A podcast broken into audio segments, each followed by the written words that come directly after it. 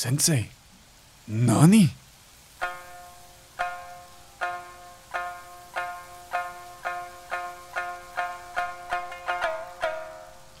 André-san, es ist Zeit.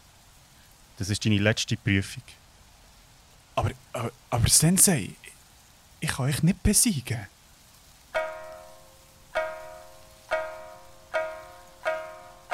Du weißt genau, was es bedeutet, ein Samurai zu sein. Du musst im Bushido folgen. Aber es gibt noch so viel, was ich von euch lernen kann, Sensei.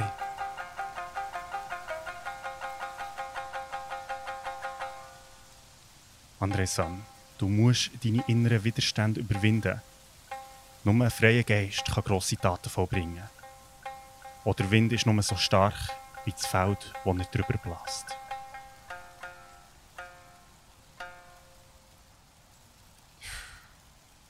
Sksa.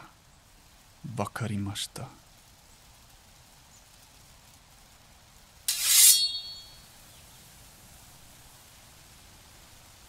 So kann. Skashingar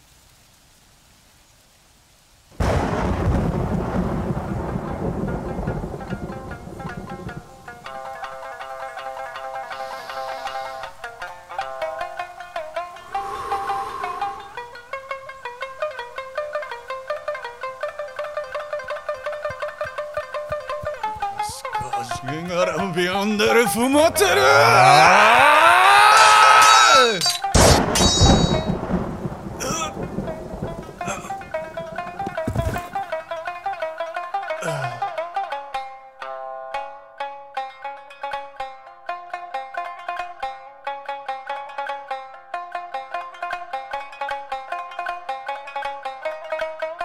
Konnichiwa und Yokozo zu Beyond Format. Schon mit einem Thema in verschiedenen Formaten. Mein Name ist Andrei San und gegenüber von mir hockt mein Sensei Christoph Hofer.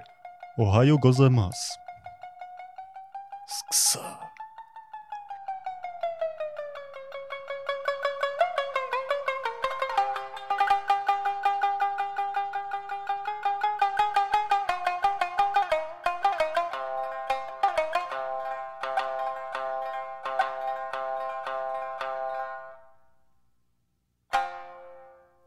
Da wären wir wieder für ein 28. Mal. Crazy, man. Gleich kommt der 30. Scheiße. Ist Wäre langsam alt. Ja, hure. Damn. Hey, ähm, nach dieser Extravaganza, die wir letztes Mal hatten, wo wir wild gefeiert haben, unsere Geburi, Podcast-Geburi. Huch, das ist, Müssen wir äh, jetzt das wieder machen? intens gewesen. Ja, jetzt müssen wir mal wieder ein bisschen, ein bisschen lockerer, ein bisschen lockerer aufnehmen. Ja, ein bisschen runterfahren. Hey, wie geht's dir? Hey, gut, eben, ja, ja, mich erholt mittlerweile gut jetzt von unserer Geburtfeier. Ähm, das ist ja auf Social Media auch recht äh, abgegangen, da ist das Geburtkerzli-Bildchen. Ja, voll. Ähm, und ich freue mich, jetzt so in ein zweites Jahr einzusteigen. Ähm, mit interessanten Themen und coolen Medien. mhm. Und vielleicht an dieser Stelle geht ein Aufruf an unsere Zuhörerinnen und Zuhörer, also dir, Ja. die jetzt das hören.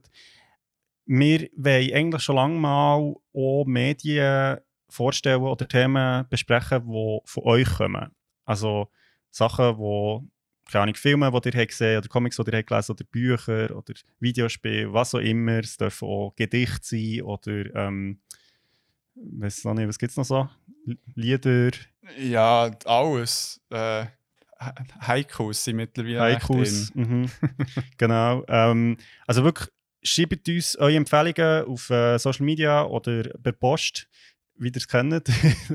Ja. An, äh, Beyond Format Weg 27. Beyond Weg 27. Beyond Weg. Nein, es würde mich mal interessieren, dass wir mal wie ein, ähm, ja, eine ZuschauerInnen-Folge machen. Das fände ich sehr cool. Also, und dann können wir natürlich auch prominent äh, sagen, wer das Thema hat eingesendet beziehungsweise vielleicht auch anonym, je nachdem, was Ja, ihr uns je nachdem. empfehlt. Ja, Genau.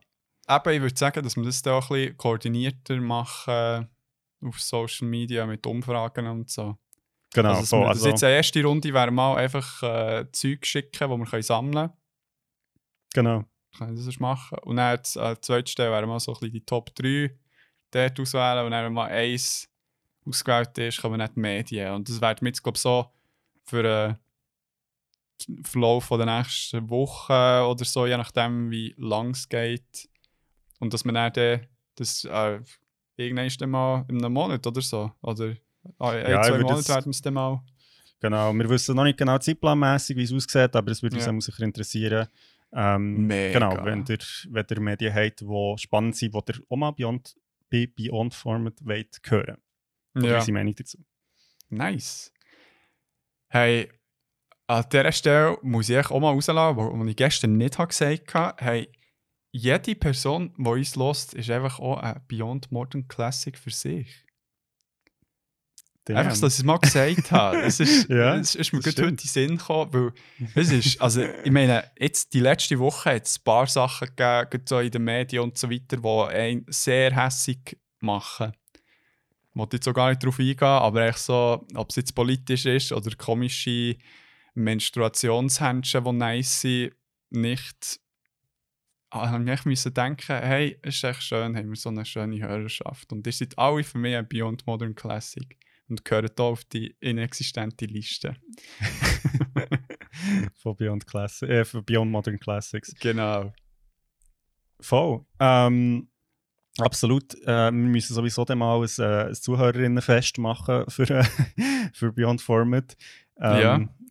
Natürlich im Moment nicht möglich wegen Corona, aber äh, das wäre eigentlich schon mal cool. Oder eben halt mal wirklich ähm, eine offene Runde quasi la irgendwie über Twitch oder weiss ich auch nicht was. Oder über, ähm, oder über äh, Discord könnte man auch mal etwas machen. Ja, eh. Alles gute Pläne, die irgendwie so umgesetzt werden. Ja, wir haben ja noch viel vor. Wir noch haben jung. noch Sachen vor, die mal gar nicht so weit weg äh, in der Zukunft liegen. Das stimmt Genau. tatsächlich. Genau. Hey, und noch Stay tuned. ein äh, Nachtrag, Aufruf ähm, bezüglich Sticker-Bestellungen, die nicht, also von mir aus nicht gezahlt müssen werden, sondern wir schicken einfach ein paar. Also ihr könnt wirklich äh, uns auf Social Media anschreiben. Wir haben eine Bestellung haben wir schon. Ja, yeah. also ich muss natürlich sagen, die Stickers waren ja heiden teuer gewesen. Darum ist es eigentlich schon recht äh, grosszügig von uns, finde ich, dass wir die gratis weggeben. Aber ähm, ja, das machen wir natürlich alles für unsere Zuhörerinnen und Zuhörer. Ja, ich finde auch. Ich meine, das ist das Investment, das man macht. Und Das ist ein, ein Investment in die Zukunft. Ja, klar, ja. Also, ich meine, ich weiß nicht, ob du es siehst auf Social Media. Jetzt haben wir sogar eine Vertretung in St. Gallen. Stimmt, stimmt. Haben wir, äh, sind wir verewigt worden. Ja, und ich muss jetzt wieder hier im, im vielleicht ein bisschen Hut beim, beim Fippo daheim, dort jetzt muss ich ein bisschen voll pflastern. Da habe ich ein bisschen zu wenig. Ja, also ich, wir sind ja im Gespräch mit äh, Wanderweg Schweiz, dass sie mal so eine Beyond Format Wanderung durch die Schweiz einfach unseren Stickers dabei machen. ganz also wir klar. sind da ja. in, in den letzten Abklärungen. Das wird auch dann nächstes Jahr eröffnet äh, vom, ähm, ich glaube, ich weiß gar nicht, ich glaube, der Barmelin hat, äh, der wird jetzt das Band durchschneiden, wo der oder Ja. ja. Viola Amherd, ich weiß gar nicht, wer für das zuständig ist. Sport ist, glaube ich, Viola Amherd. Ja, das ist die Viola. Aber äh, ja, voll. Und zwar ist, wird es dann in, ähm, in äh, Spiez starten, weil dort haben wir uns ja kennengelernt, weißt du noch? Stimmt, stimmt. Dann auf dem, ist. Sch- auf dem Ausflug Vom äh, Ausflug. mit dem Schiff. Ja, das war wirklich schön. Gewesen. Und dort haben wir eigentlich die Idee Line stehen, Genau. weil wir andere dabei haben zugeschaut, wie sie einen Podcast machen auf dem Schiff. Genau. Nein Ja, das waren noch Zeiten. Gewesen. Uff. das waren noch Zeiten. Gewesen, ey. Spiez 1999. hey, Summer also. of Love. Was? The Summer of Love. Ja, boom. oh, der Lise. Strike. ja, ähm. Ich habe jetzt gar nicht gefragt, wie es dir geht. Ja, ich weiß, das habe ich auch bisschen, äh, darum habe ich einfach meinen äh, Missmut bezüglich äh, unserer Gesellschaft ein bisschen geäussert, aber dann wieder meine Freude an unserer Hörerinnenschaft, wo meine Sicht auf äh, die Menschheit wieder ein bisschen lüpft. Okay, also willst du nichts sagen äh, weiter? Ist das dein Plädoyer? Das ist mein Plädoyer. Aber ich habe mich okay. gefreut, über das heutige Thema zu reden. Im Fall. Nice. Ja, mich auch. Ich freue mich. Ähm, ich muss vielleicht noch schnell loswerden. Ich habe jetzt in den letzten Wochen beschäftige ich mich sehr stark mit dem Thema Western. Ähm, Und ich habe Mhm. jetzt da ganz viele äh, Filme geschaut und Bücher gelesen, und, also bin noch dran. Ähm, weil ich ja im, im Sommer äh, Western-Kurzfilm drehe. Der Endo weiss das, ich weiß nicht, ob es unsere Zuhörerinnen wissen. Ähm, Die meisten nicht. genau. Und Awesome. da wird es sicher dann noch Inputs dazu geben, sag es mal so. Genau, sei es in Form von Themenwahl oder äh, dass ich mal ein bisschen Promotion. Aber das ist alles noch ähm, in Entstehung, aber es kommt gut. Und es gibt, glaube ich, äh, noch spannende Einblicke ins Thema Western, also stay tuned. Ja, aber Ähm, äh, kann man einen kleinen Teaser geben? Einfach so, also. Sonst Um was es jetzt raus. Also, echt so, das Setting, weil das ist eigentlich schon noch interessant. Es ist nicht ein Western per se, sondern. Genau, also das ist ein Western, der in der Schweiz spielt, ähm, 1873 ähm, im Emmental. Und äh, der ist im Geil. Moment in der Entstehung. Und ich werde nicht zu viel früh ehrlich gesagt, weil bis das Ding dort im Kasten ist, schwitze ich noch Blut und Wasser. Aber äh, voll, ja, Ja. ich freue mich. Das ist Ich bin geil. auf gutem Weg. Das machen wir sehr fest gönnen und hoffen, dass es gut kommt. Also, nein, ich bin zuversichtlich. Ich gehe. Sehr gut. Und äh, von Gunslinger kommen wir zu Swordslingers. Genau. genau. Und zwar reden wir heute, ja, zumindest sicher auch noch am Western dran. Wir werden einfach im Verlauf der Folge noch ein bisschen genauer darauf eingehen, was das miteinander zu tun hat. Wir Mhm. reden heute über die legendären Krieger aus dem fernen Osten, und zwar die Samurai. Die waren ja so eine Art japanische Ritter gewesen, ähm, früher. Ja. Und haben im feudalen Japan lang so einen einflussreichen Kriegsadu dargestellt. Also sie waren recht einflussreich und, und wichtig auch in der Gesellschaft, bevor sie dann Ende 19. Jahrhundert im Rahmen, im Rahmen der Öffnung von Japan gegenüber im Westen sie entmachtet wurden. Mhm.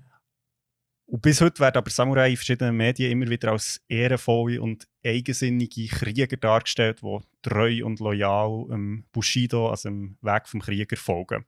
Und Mhm. sich bei einer Ehrverletzung auch mal selber töten. Ja. Das gehört dort auch dazu.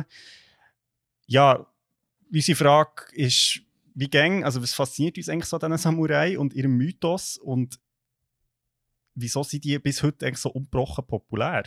Und wie werden die Samurai in verschiedenen Medien und Formaten dargestellt? Das schauen wir heute an. Wieder mal an drei Medien und wieder mal natürlich einfach mit dem Disclaimer, dass wir sehr gerne sehr viel mehr Medien hätten können anschauen können. Aber ja, wir müssen Auswahl treffen. Wir hure Mühe gehabt, zum Einschränken. Ja, also wir sind jetzt auch beim, beim nochmal recherchieren, sind wir auch nochmal irgendwie 7000 andere Filme und Bücher und was auch immer Ja, in den Sinn gekommen. Also Same, same. schrecklich. Ja, hat er gesagt, äh, es ist, äh, es ist nicht immer einfach beyond Format zu sein. Nein, hure nicht. hey, aber das ist doch gut. Ähm, so wie ich das sehe, mache ich den Start mit etwas hure geilem im Fall. Das wirst du nicht glauben, wie geil das ist. Alright, ich bin gespannt.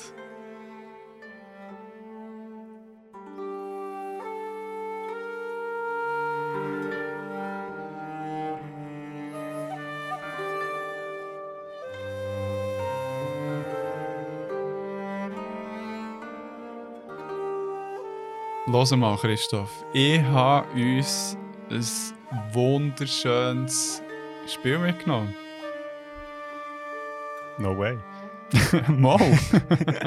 Und zwar habe ich den Knüller vom Jahr 2020 mitgenommen. Ghost Ja gut, of da hat ja nicht so viel.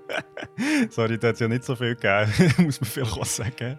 ja, es, es hat auch mal, es hat ja ein paar so AAA-Games gehabt, die mega anticipated waren, aber äh, Ghost of Tsushima, die Leute haben sich zwar darauf gefreut, aber nicht in dem Ausmaß, wie es sich näher verdient wäre eigentlich. Voll. Ja, nein, du hast, du hast natürlich absolut recht. Jetzt mehr gemeint allgemein im Jahr 2020. Ja, ist nicht so viel gelaufen, das stimmt schon, das stimmt ist so schon. das Highlight gewesen. Nein, Also außer natürlich die Gründung von Beyond Format und natürlich schon äh, ja, wird eingehen also in Geschichtsbücher und ähm, Ganz klar. Dokumentationen. ja, weil, weil halt die... HörerInnen oder wie die Klickwellen, das ist wirklich eins zu eins wie die äh, Pandemiewellen bei uns. Also du kannst genau. so als Schablone drauflegen. Und echt dort, wenn, wenn die Leute wieder mehr daheim müssen sein, hören sie uns mehr wieder, kaum genau. sie wieder raus, ist so, pff, lass sie. äh, Item. Zurück zum Spiel. Äh, für die Personen, die noch nichts von dem haben gehört das Spiel ist ein Open World Action Adventure Spiel von Sucker Punch Productions. Eines von seinen Lieblingsgames ist auch von ihnen gemacht worden, oder eine Serie, das war Sly yeah. Cooper. Werden wir, also laut dir müssen wir es ja eh irgendwo mal einbauen. Es ist schon lange auf der Liste voll. Ja, wir müssen echt noch herausfinden, wie. genau. Also, um, ich, ich weiß schon, ich weiß eigentlich schon wo, aber ah, okay. das können wir noch besprechen. Okay. Furries, oder? ja, genau. Ach, endlich.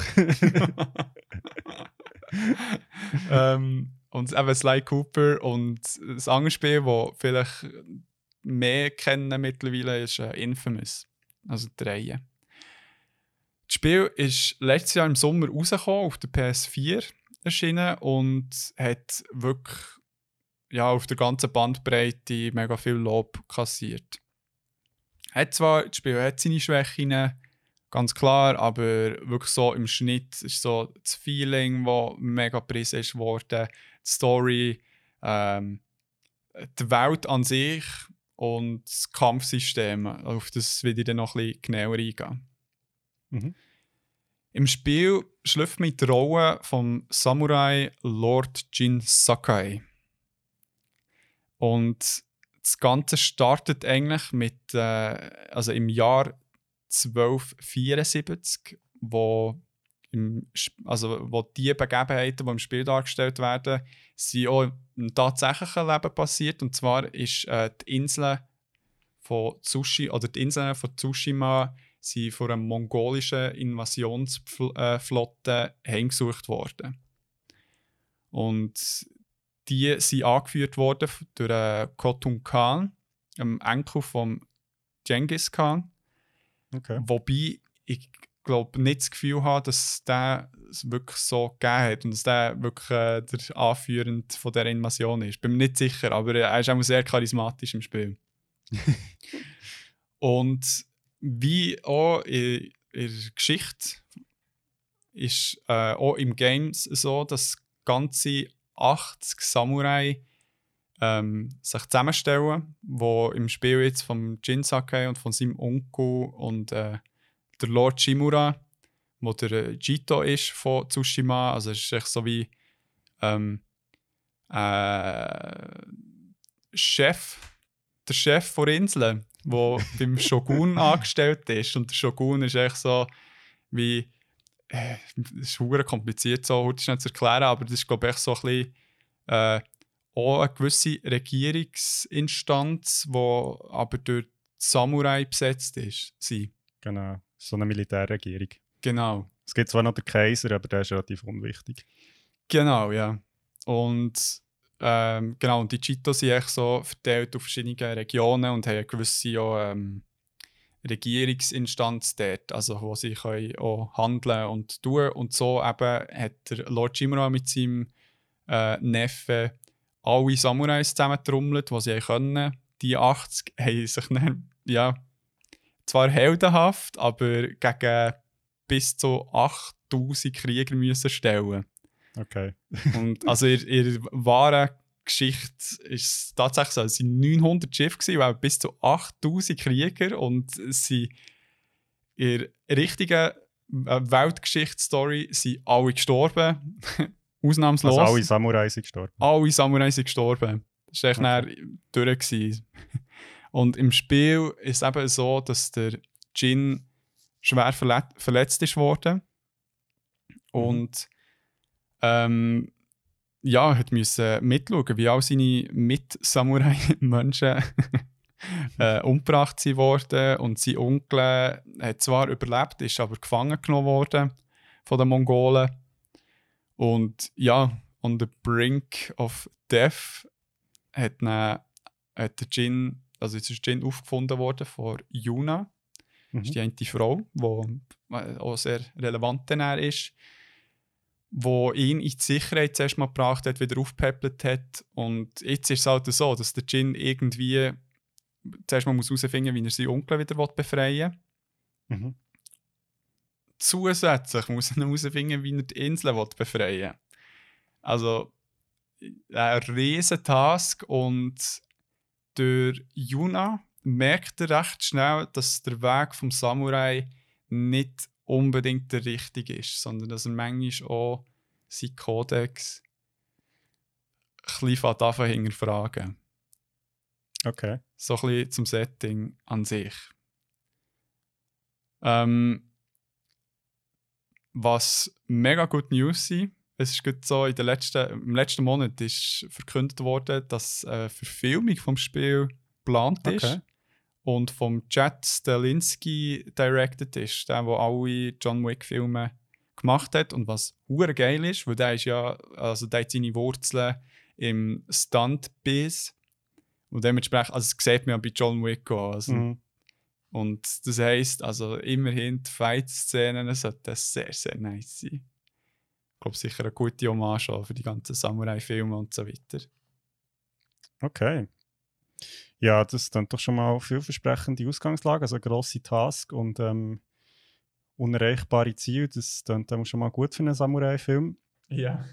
Safe.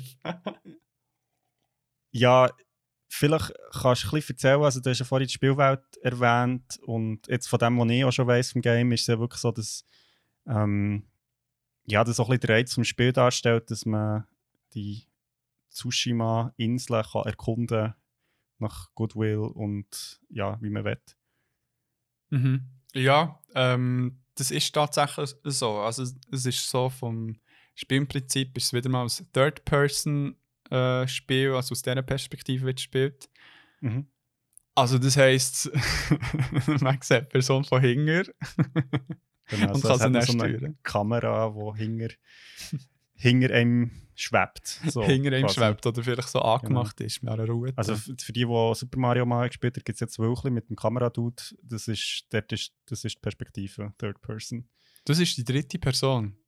Das ist der, der Kamera hat, ja. Wie ja. gibt es den überhaupt im... Genau. Effektiv. ähm, ja, eben generell zur Welt. Also das Spiel ist so schön zum Anschauen. Die Inseln sind mega schön ähm, entwickelt worden und äh, sehr dynamisch. Was ähm, interessant ist, ist auch eben, die Welt kann man frei erkunden. Mhm. Die Inseln. Und, ähm, aber du hast nicht unbedingt, äh, jetzt, sag jetzt mal, eine Minimap, wo, mhm. wo du dann konkret halt immer nachschaust, wo du hergehst oder auch nicht irgendwie einen Wegweiser per se.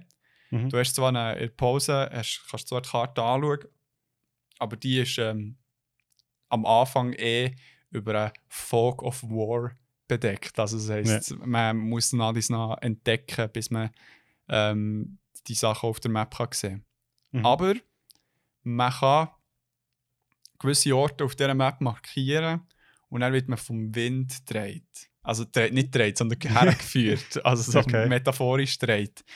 Das heisst, also, dass du wirklich, ähm, du kannst auf dem Controller kannst entweder provozieren, dass wieder so ein Windstoß kommt, der klar zeigt, wo es hergeht. Oder mhm. du reitest einfach und siehst echt immer so an den Blättern gewisse Partikel, die in der Luft sind, wo es hergeht. Also der Wind bläst quasi dorthin, wo du her willst. Immer, ja. ist ja geil. Das ist eine geile Idee. Es ist so simpel, aber es, es, es macht so viel aus für die Immersion. Also du musst ja. viel mehr drin, weil du halt nicht ja. irgendwie entweder auf, auf einer Map die ganze Zeit musst schauen oder es ist auch nicht so kompliziert, dass du irgendwie, keine Ahnung, auf tatsächliche Wegweisen musst anfangen mhm. anschauen. ja, Stell dir vor. Hey, jenseits. Es gibt im Fall Für das Spiel ist sicher nicht Videospiel, Mann. Hey, aber es gibt Leute, die das machen. Also, ich, jetzt mal äh, bei GameStar auch, hat mal der darüber geschrieben, dass er The Witcher 3 ähm, ohne Minimap und sonst nichts gespielt hat, sondern einfach halt echt gelost hat, was die Leute gesagt haben, was es ist.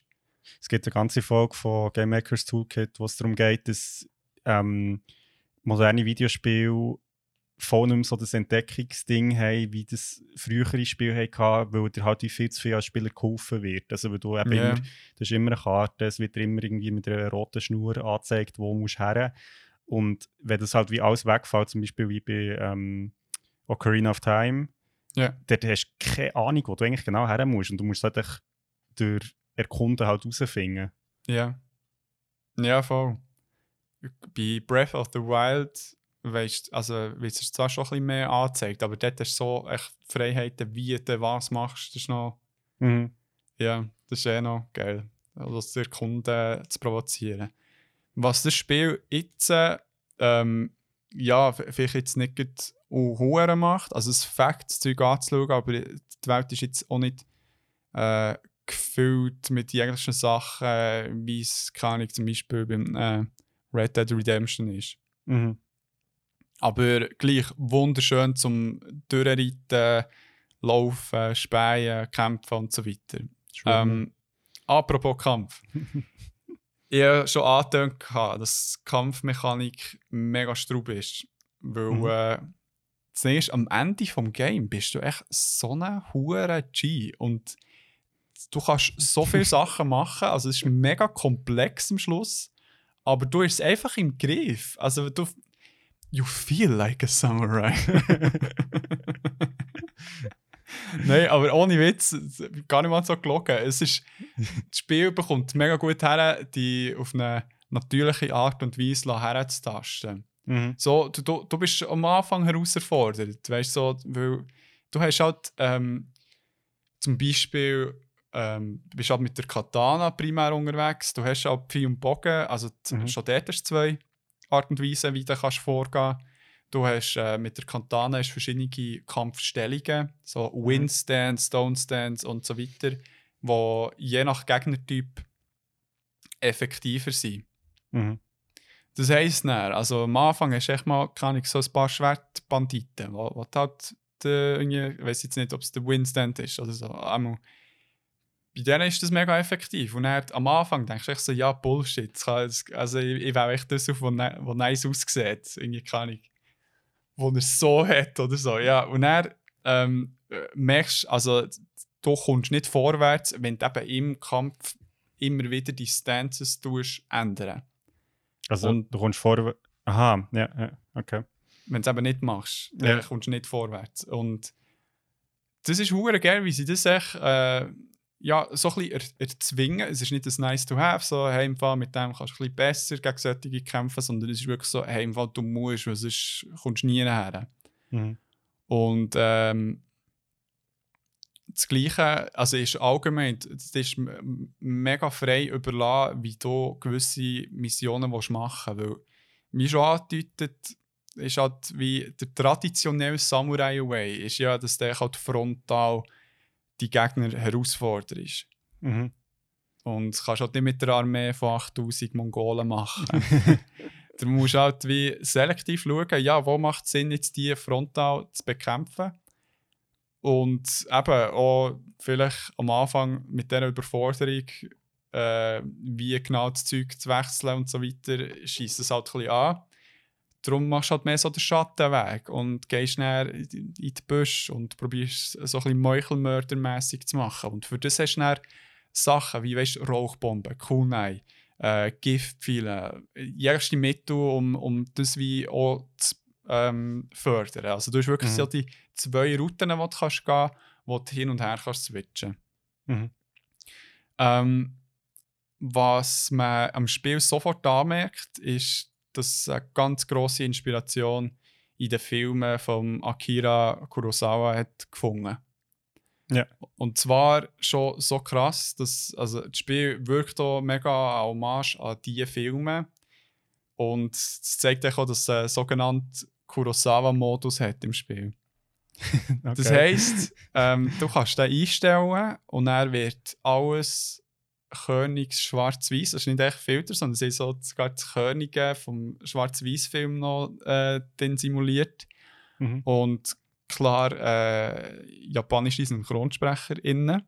Mhm. Und ähm, ich glaube sogar der Ton ist leicht anders. Also nicht so ein High Def, sondern halt so gleich auch so ein bisschen Mhm. das, ja, 50er Jahre, 60er Jahre filmmäßigen. Und das Geile daran ist, also sie, sie ähm, bei, bei der Familie haben sie extra nachgefragt, ob, ob das okay ist, wenn wir diesen Modus können machen können und das so nennen. Und Okay. haben ihnen eine Kopie vom Spiel vor dem Release gegeben, was sie sich können spielen Ja. Und haben dann, ähm, ja, gesagt, hey, 100, das ist geil. ich weiß nicht, ob die Art und Weise, aber Okay, cool. genau, so ein so. Ist, also es ist mega schön. Es ist so gefällt zum Spielen. Nice, also wirklich, ähm, eben, du hast vorhin gesagt, man fühlt sich, also man wird quasi zum Samurai ein bisschen selber, wenn man das Spiel spielt. Ja, ist immer so wack, wenn man das sagt, aber ich, ich habe mich schon recht. Also, mein, wie oft ist es äh, bei Spider-Man-Spielen, wo, wo du immer hast gehört, you just feel like Spider-Man. Ja, aber das ist eben, ich finde, das ist etwas, wo man, es ist mega einfach, das so zu belächeln und ich glaube, wenn man jetzt nicht so Videospiel-affin ist, dann tönt es so ein bisschen absurd, weil man so denkt, so, ja, come on, also ich meine, irgendwie, du drückst da ein paar Knöpfe und hast irgendwie einen Controller in der Hand. Ja, Ähm, aber ich glaube, das so die Immersion zu beschreiben, das kannst du eben wirklich wie fast nur selber erleben. Und, und eben Ja. zum Beispiel mit Spider-Man kenne ich es genau, oder? Du bist so wie, es ist wirklich, du kannst es nicht anders beschreiben als you feel like Spider-Man. Obwohl es ja, du hockst echt vor dem, vor, also ja, vor dem Fernsehen halt, aber es, ist, es fühlt sich eben wirklich so an. ja, ja, hure. Aber, aber ja, es ist halt eine sehr ausgelutschte Line, weil es hat in jeder zweiten Review liest das. ja. Ja gut, also du bist ja jetzt quasi eben Samurai geworden und äh, darum würde es mich interessieren, wie, wie denn die Samurai dargestellt werden, beziehungsweise der Jin und ich meine, vielleicht trifft man ja noch andere Samurai in diesem Spiel, weiß nicht. Ich weiß es auch nicht. Nein, ich werde bisschen später noch auf äh, Mini-Spoilers drauf eingehen, aber äh, bleiben jetzt erstmal cool und clean hier. Okay. Ähm, ja, das ist äh, halt so, dass die Samurai im Spiel als mega ehrenvolle KriegerInnen dargestellt werden, die eben tatsächlich dem Kodex, dem Bushido, grosse Bedeutung schenken. Mhm. Sie tun zwar den Bushido nie beim Namen nennen, vielleicht haben sie Beef mit ihm.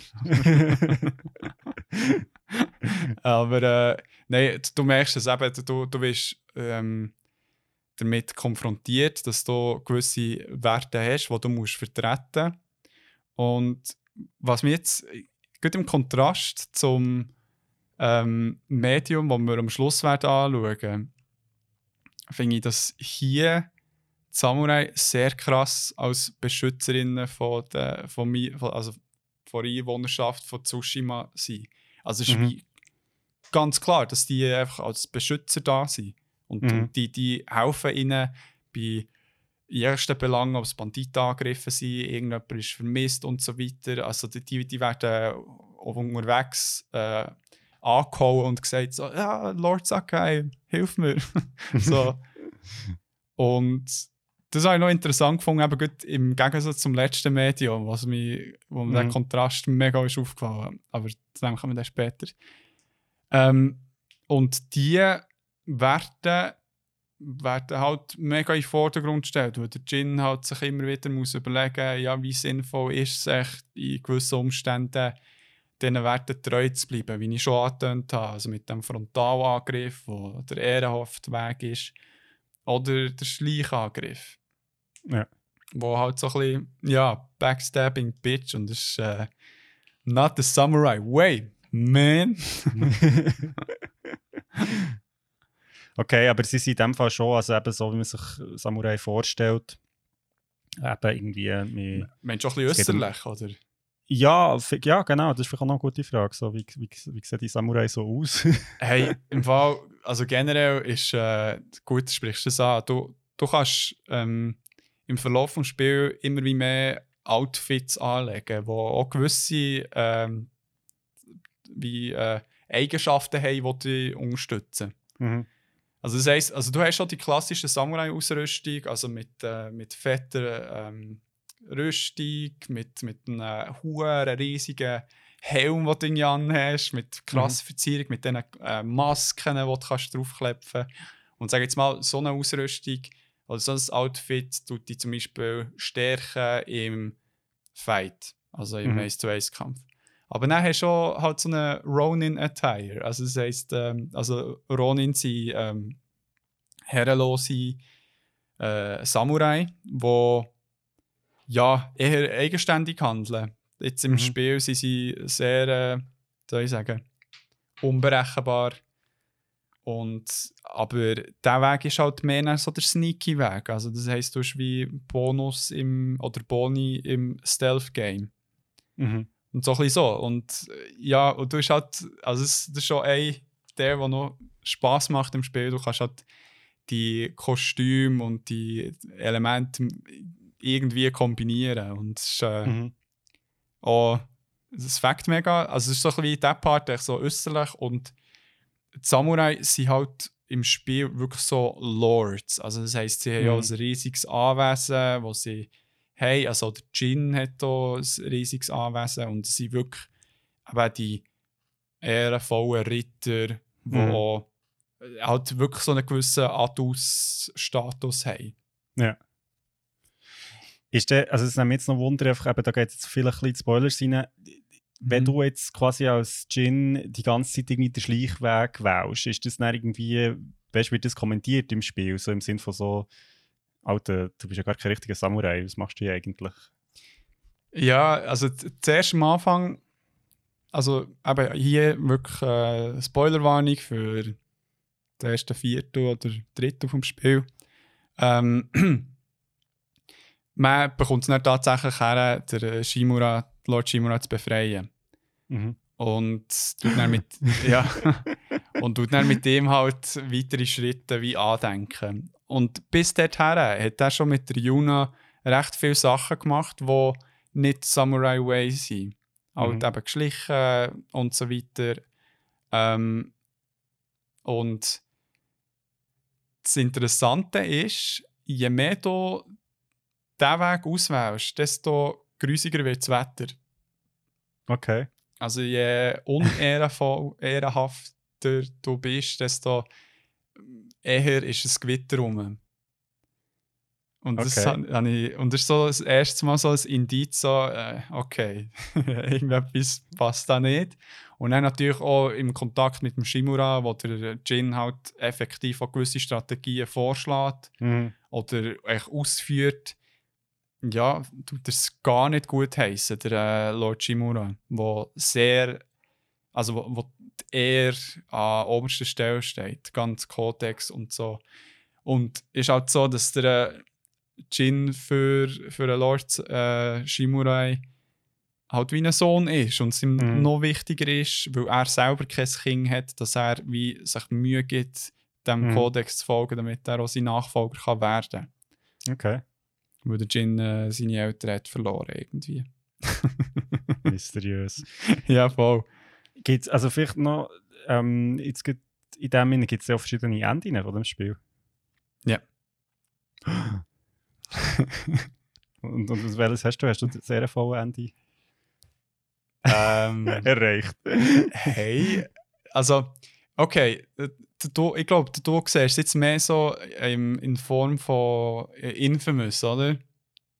Ja, es klingt ein so, oder? Es gibt weiter ja. RV-Weg oder nicht RV-Weg, aber vielleicht ist es okay. also offenbar ein bisschen komplexer.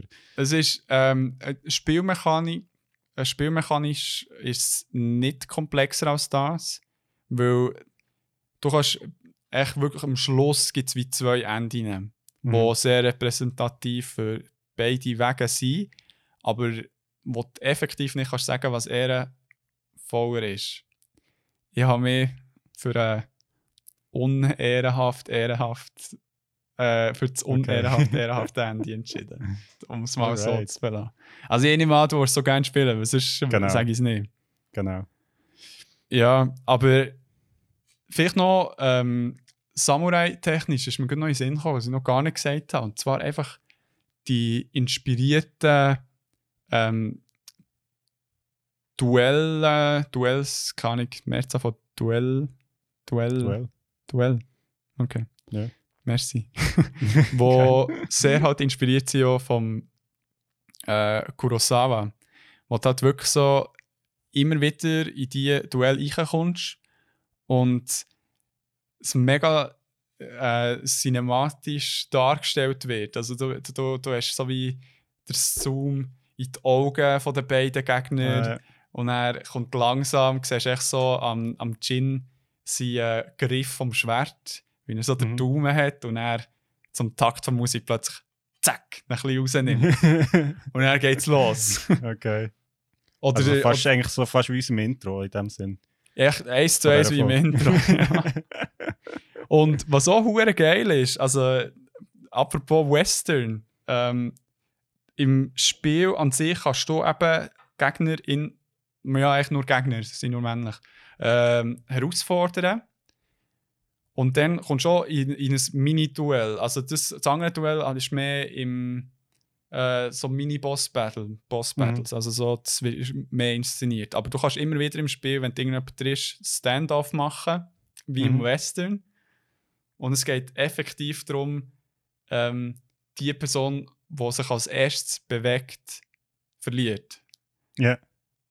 Also, das, also ist eben erst so, du musst wirklich warten, du drückst dann so Dreieck und musst warten, bis die andere Person angreift. Aber die andere Person tut auch hure oft antäuschen. Ja. Und, und den darfst du eben nicht ziehen, weil so schnell kann die andere Person besser reagieren und die halt mal einmal aufslicen und das Leben fast auf Null setzen. Okay. Ist, äh, die sind immer recht intens. Weil- Ja, es klingt so. Voll. Ja, aber es wird immer wie schwieriger, weil bei, bei, den, bei irgendwelchen Banditen, die, die schwingen halt ihr Schwert lang, bis sie draufschlagen. Aber Mhm. dann ist irgendwie andere, die so nicht ein höheres Level haben, aber die ein bisschen äh, stärker sind, wo, wo ich so innerhalb von einem Bruchteil von einer Sekunde echt paff, und dann so, oh shit! ja, wirklich im Wilden Westen in dem Fall. ja. Darum, das, das ist mir erst jetzt gerade aufgefallen, was äh, im Intro ist angetönt. Das ist äh, mega interessant. Ja, das klingt doch super. Also, ich bin gespannt, eben, ich werde es sicher auch noch spielen, von dem her bin ich pumped. Ja. Ähm, und jetzt sowieso noch mehr. Ähm, Vielleicht noch äh, dein Schlussplädoyer. Äh, Plädoyer. Blablabla, mein Schlussplädoyer. ähm, also ich habe mich verliebt in das Spiel und ich habe auch gemerkt, wie fest ich das Setting liebe, wie gerne ich mal auf Japan möchte gehen, wo du ja schon bist, Pisser. Und einfach auch die Kleider, Mann. Damn! Also weißt du, der, der Scheiß würde jetzt so etwas von rocken, Mann. Also ich weiß nicht, ob das dann, ähm, äh, appropriate ist. Also wie wenn man so ein bisschen afrikanische Kleider anlegt als Weisse, ist auch, wird auch mittlerweile als nicht so nice angeschaut. Ja, wo, also gut, finde die, die Debatte ist finde ich, eh recht schwierig, aber Ja, das ist vielleicht, vielleicht eine andere. Also ich habe, vielleicht muss man es jetzt revealen, ich hocke ja hier beim Aufnehmen in meinem Jinbei, das ist so ein japanisches Pyjama, das ich dort habe gekauft und also ich habe das oft im Sommer einfach an, weil ich finde es so, es ist so eine, es ist halt so Baumwollstoff und es ist halt Ja. richtig so luftig. Ja. Also das ist wirklich das Beste, was man im Sommer kann anlegen kann und von dem Ja. her ähm, kann ich das nur unterstützen.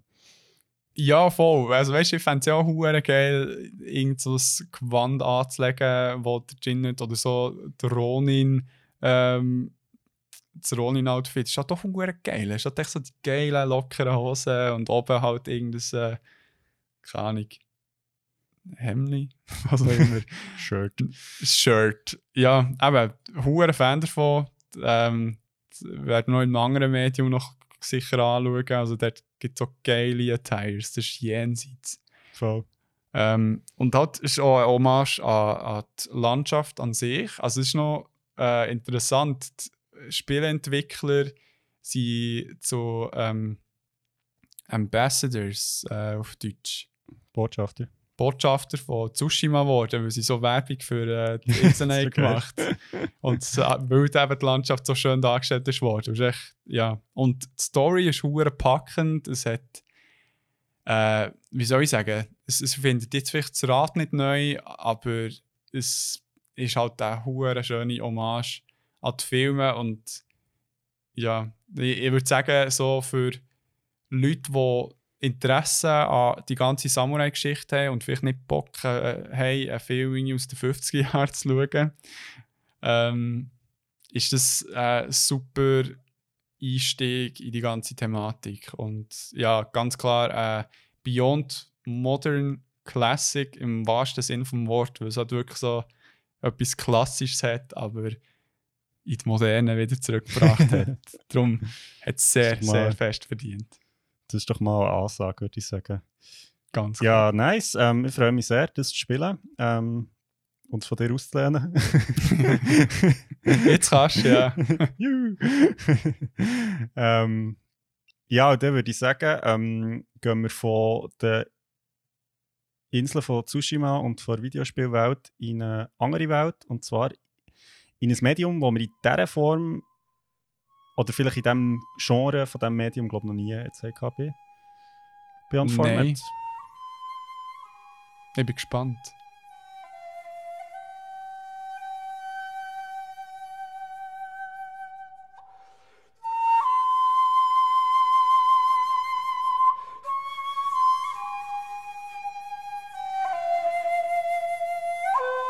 Ja, ich habe äh, Reisebericht gelesen. also es ist ein Roman, aber Ah, es, ist, also es ist wirklich, genau, genau, nein, es ist wirklich ein buntes Buch. Ja. Aber es ist, ähm, ja, es sind wirklich Reiseberichte. Also es ist, glaube ich, so ein Genre von Roman, würde ich sagen. Ja, voll. Äh, ich zum Beispiel- Reiseroman, keine Ahnung. Ja, der äh, Che Guevara hat zum Beispiel mal so einen Roman äh, geschrieben, also Motorcycles Diary oder so. Genau, genau. voll. Südamerika-Reise. Also das ist ein verbreitetes Medium, das wir heute anschauen. genau. Also ja, Bücher ja sowieso. Ähm, nein, ich habe einen Roman gelesen, aber das ist, ist ein Reisebericht vom englischen Autor Alan Booth. Ähm, und das Buch ist 1995 posthum, also nachdem er gestorben ist, veröffentlicht worden. Ja. Ähm, ich erzähle dann auch noch etwas dazu. Und das heißt Looking for the Lost, Journeys Through a Vanishing Japan. Okay. Genau. Und vielleicht zuerst schnell etwas zum Alan Booth. Also der Alan Booth ist ein Engländer, er hat 20 Jahre in Tokio gelebt und für verschiedene Zeitschriften dort ähm, geschrieben, über Filme und auch so ein bisschen soziopolitische Entwicklungen. Und ist aber bekannt worden eben durch seine Reiseromane. Und sein bekanntester Roman ist The Road to Sata. Das ist, ähm, er beschreibt dort seine Wanderung, wo über 2000 Meilen, also ja, was sind irgendwie 2500 Kilometer, Ja. Wanderung von äh, Cape Soya, das ist in Hokkaido, also ganz im nördlichsten Punkt von Japan, bis nach Sata, zum südlichsten Punkt von Japan, also von der Hauptinsel Japan, so beschreibt. Okay. Und ähm, Looking for the Lost ist auch eben in dem Sinne ein Wanderbuch, sozusagen.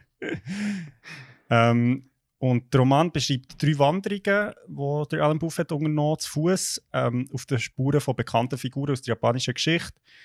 Ähm, das sind drei verschiedene Wanderungen. Die erste folgt dem japanischen Autor im Osamu Dazai, ähm, wo in der Gegend um Tsugaru im Norden von Japan ist umgewandert.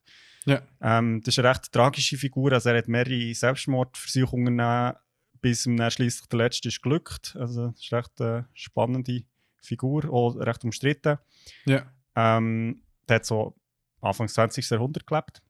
Ja. Äh, die zweite Reise es dreht sich um äh, Saigo Takamori und dem sein Rückzug nach Kagoshima ähm, im Süden von Japan. Mhm. Und der Saigo Takamori ist so der letzte Samurai. Also es gibt ja den Film The Last Samurai, das basiert eigentlich so ein bisschen auf seiner Geschichte. also- ah. Genau.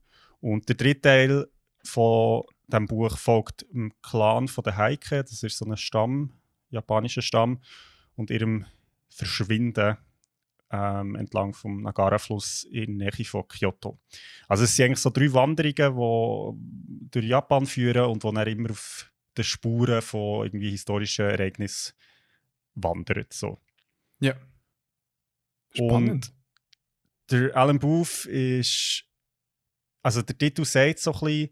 Ähm, also der Drogentitel Journeys Through a Vanishing Japan. Also es geht nicht nur um die historischen Figuren, die er folgt, sondern es geht auch so ein bisschen um die Suche nach einem traditionelleren Japan, wo es schon Anfangs 90er eigentlich so gar nicht mehr so hat gegeben und jetzt natürlich 30 Jahre später noch viel weniger. Also es ist auch so ein kleine, ja, wie soll ich, so eine melancholische Reise durch ein Japan, wo es eigentlich gar nicht mehr so gibt, in Ja. dem Sinn.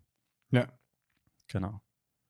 Also, wenn ich es richtig verstehe, ist so auch ein bisschen, äh, wie soll ich sagen, die Gratwanderung zwischen äh, ja, das Besinnen vor der Vergangenheit mit diesen Mhm. legendären Geschichten, aber dann auch so ein bisschen die Realisierung, wie weit weg das eigentlich auch schon ist.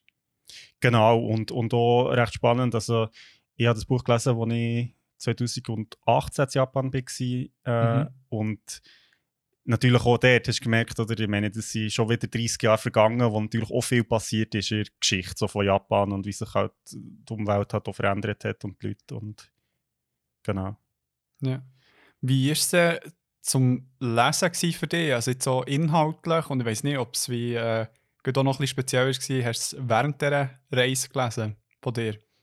Voll. Ähm, also zur Reise ist eben noch interessant, also auf die Geschichte, die ich ähm, dann noch eingehen will, am meisten, das ist ähm, äh, die Wanderung, die er im Saigo Takamori ist gefolgt, eben nach Kagoshima und äh, der äh, Alex, ein Kollege und ich waren auch dort gewesen, also wir sind in Kagoshima durchgereist, also mit dem Zug, nicht zu. Ja. Ähm, aber genau, also wir sind auch ein bisschen durch die Landschaft gereist und das war natürlich cool, gewesen, irgendwie auch ein bisschen zu sehen oder zu vergleichen halt mit, mit dem, was er im Buch beschreibt. Ja. Absolut. Ähm, es ist, ich habe es zum Lesen sehr cool gefunden. Es ist, also es ist so, auch so eine von diesen Japan-Lektüren, die so empfohlen wird, sage ich jetzt mal, wenn man ganz neu und frisch ist. Mhm. ähm, ist eine tolle Mischung aus so Alltagsbeobachtungen, wo er halt auf seine, also der Alan Buff auf seine Wanderung erlebt. Er läuft halt, wie man muss sich das vorstellen, wer halt auf diesen historischen Routen folgt. Ich meine, das sind zum Teil also irgendwie Dörfer, wo wahrscheinlich irgendwie alle Schaltjahre mal irgendwie Tourist vorbeischaut. Also es ist wirklich sehr zum Teil abgelegen von so den grossen Tourismus-Hotspots. Ja. Ähm, und er schildert echt so ein bisschen das, was ihm begegnet auf der Reise und kontrastiert das halt so ein bisschen mit den ja, Geschichten, die er ihnen folgt und auch so ein bisschen ähm, wie die dargestellt werden. Also beim Saigo Takamori ist das recht spannend, weil halt wie, es sind sehr viele so Legenden, wo man nicht so genau weiß, ist das wirklich so passiert oder erzählt man sich das einfach so. Also das, Mhm. er stellt so immer ein bisschen wieder auf, also hinterfragt das so, so ob, ob das wirklich genau so ist, war, wie, wie das jeweils erzählt wird. Ja. Ähm, der Alan Buff hat also gute Kri- äh, Prise Humor bringt er mit. Also er ist kritisch so ein bisschen dem gegenüber, was er sieht, aber ähm, genau, nimmt es manchmal schon ein bisschen auf die Chippe.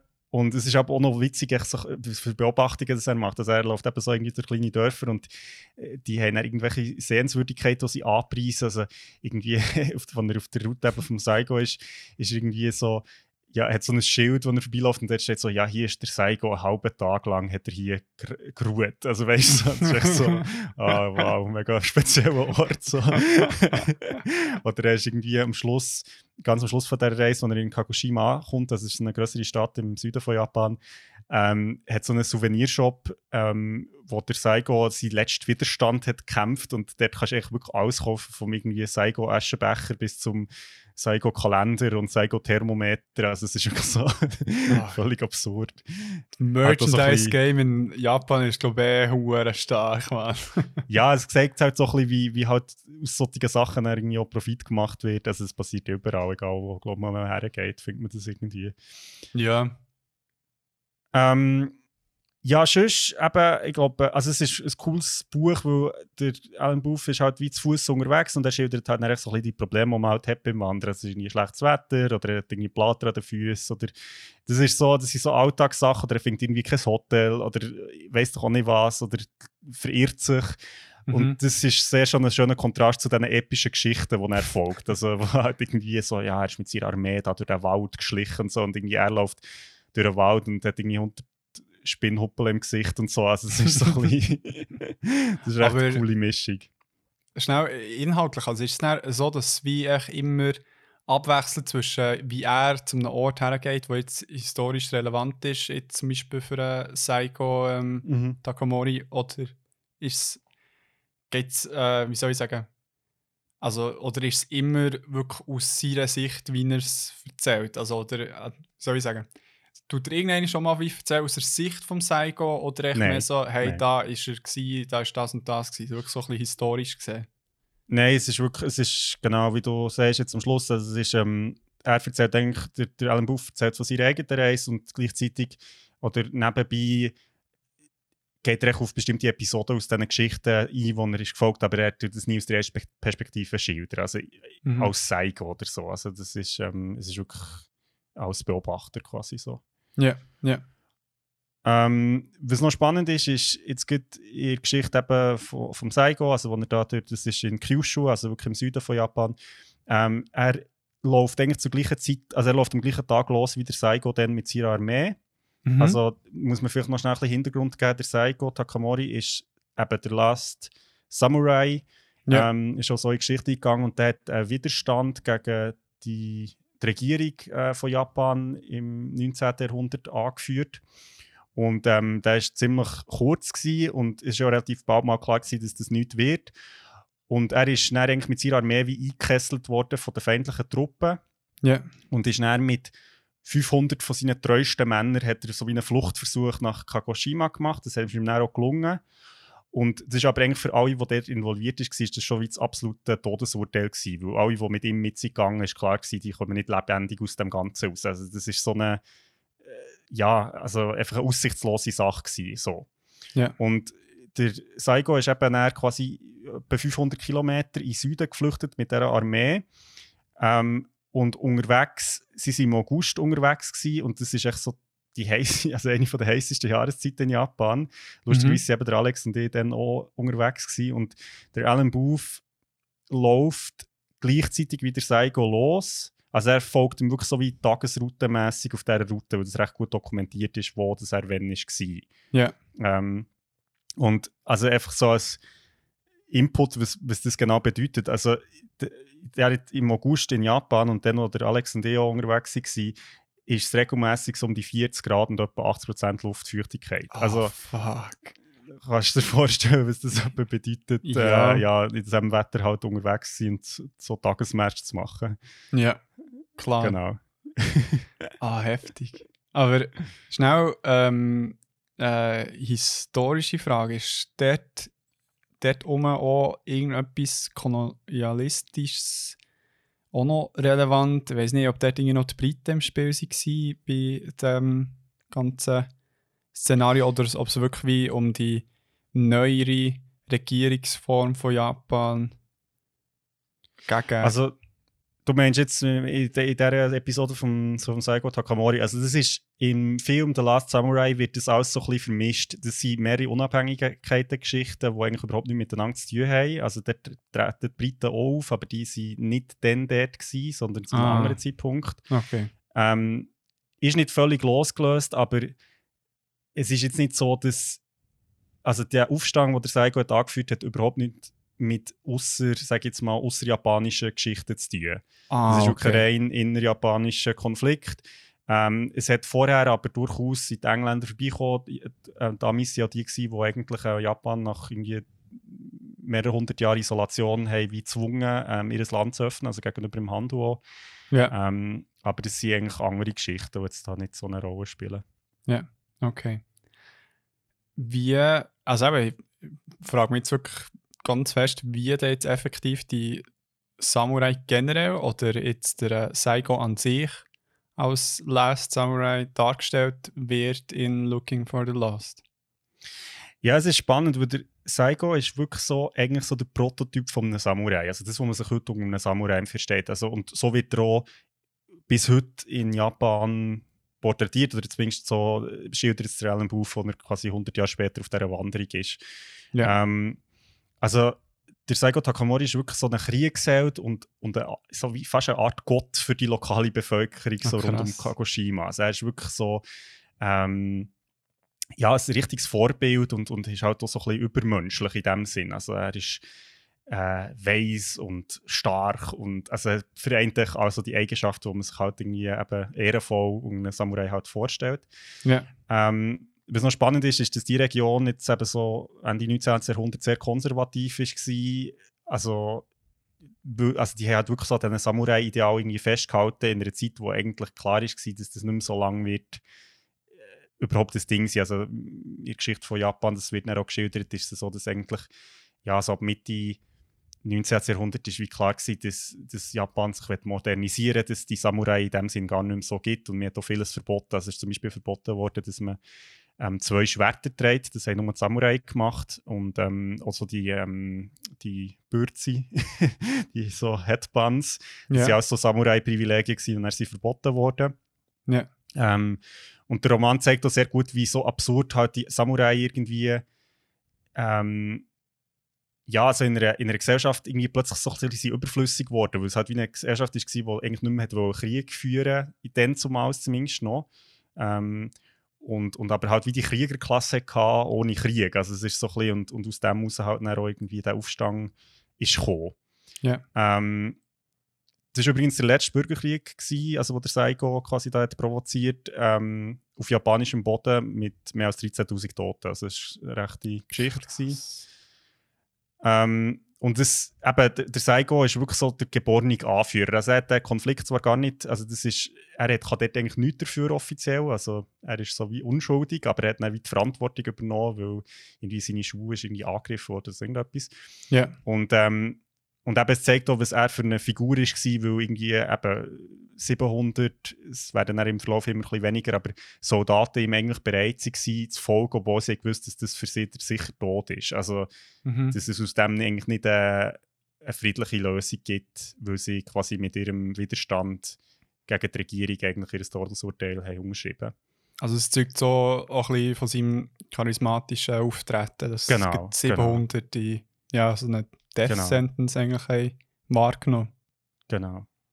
Und es ist aber auch noch lustig, weil der Alan Booth halt auf seiner Wanderung das immer auch wieder ein bisschen hinterfragt, weil er zeigt recht gut auf, dass halt ja, so die historischen Berichte über Saigo halt auch nicht ganz über alle Zweifel erhaben sind mhm. und dass sich um seine Figur auch ganz viele Mythen umranken, wo man dann irgendwie auch plötzlich merkt, dass man so viel gar nicht so weiß. Also zum Beispiel ist so eine Debatte, die er auf ähm, da steht, ist so, dass niemand eigentlich weiß, ob der Saigo einen Bart hat oder nicht. Weil es gibt kein Foto vom Saigo und eigentlich okay. alle Bilder von ihm sind posthum gemacht worden. Also er ist irgendwie recht bekannt dafür gewesen, dass er so nicht abbilden Und ja. das heisst, er wird eigentlich immer mit einem Bart dargestellt, aber wir wissen eigentlich gar nicht, ob er das wirklich hat oder nicht. Also es ist alles so ein bisschen ist wirklich noch spannend, weil er halt wie zu einer Zeit hat gelebt, wo noch nicht so Hard Evidence hast oder vielleicht auch das sich nicht ja, ist erstellt worden in dem Sinn und darum ist sehr vieles halt auch sehr so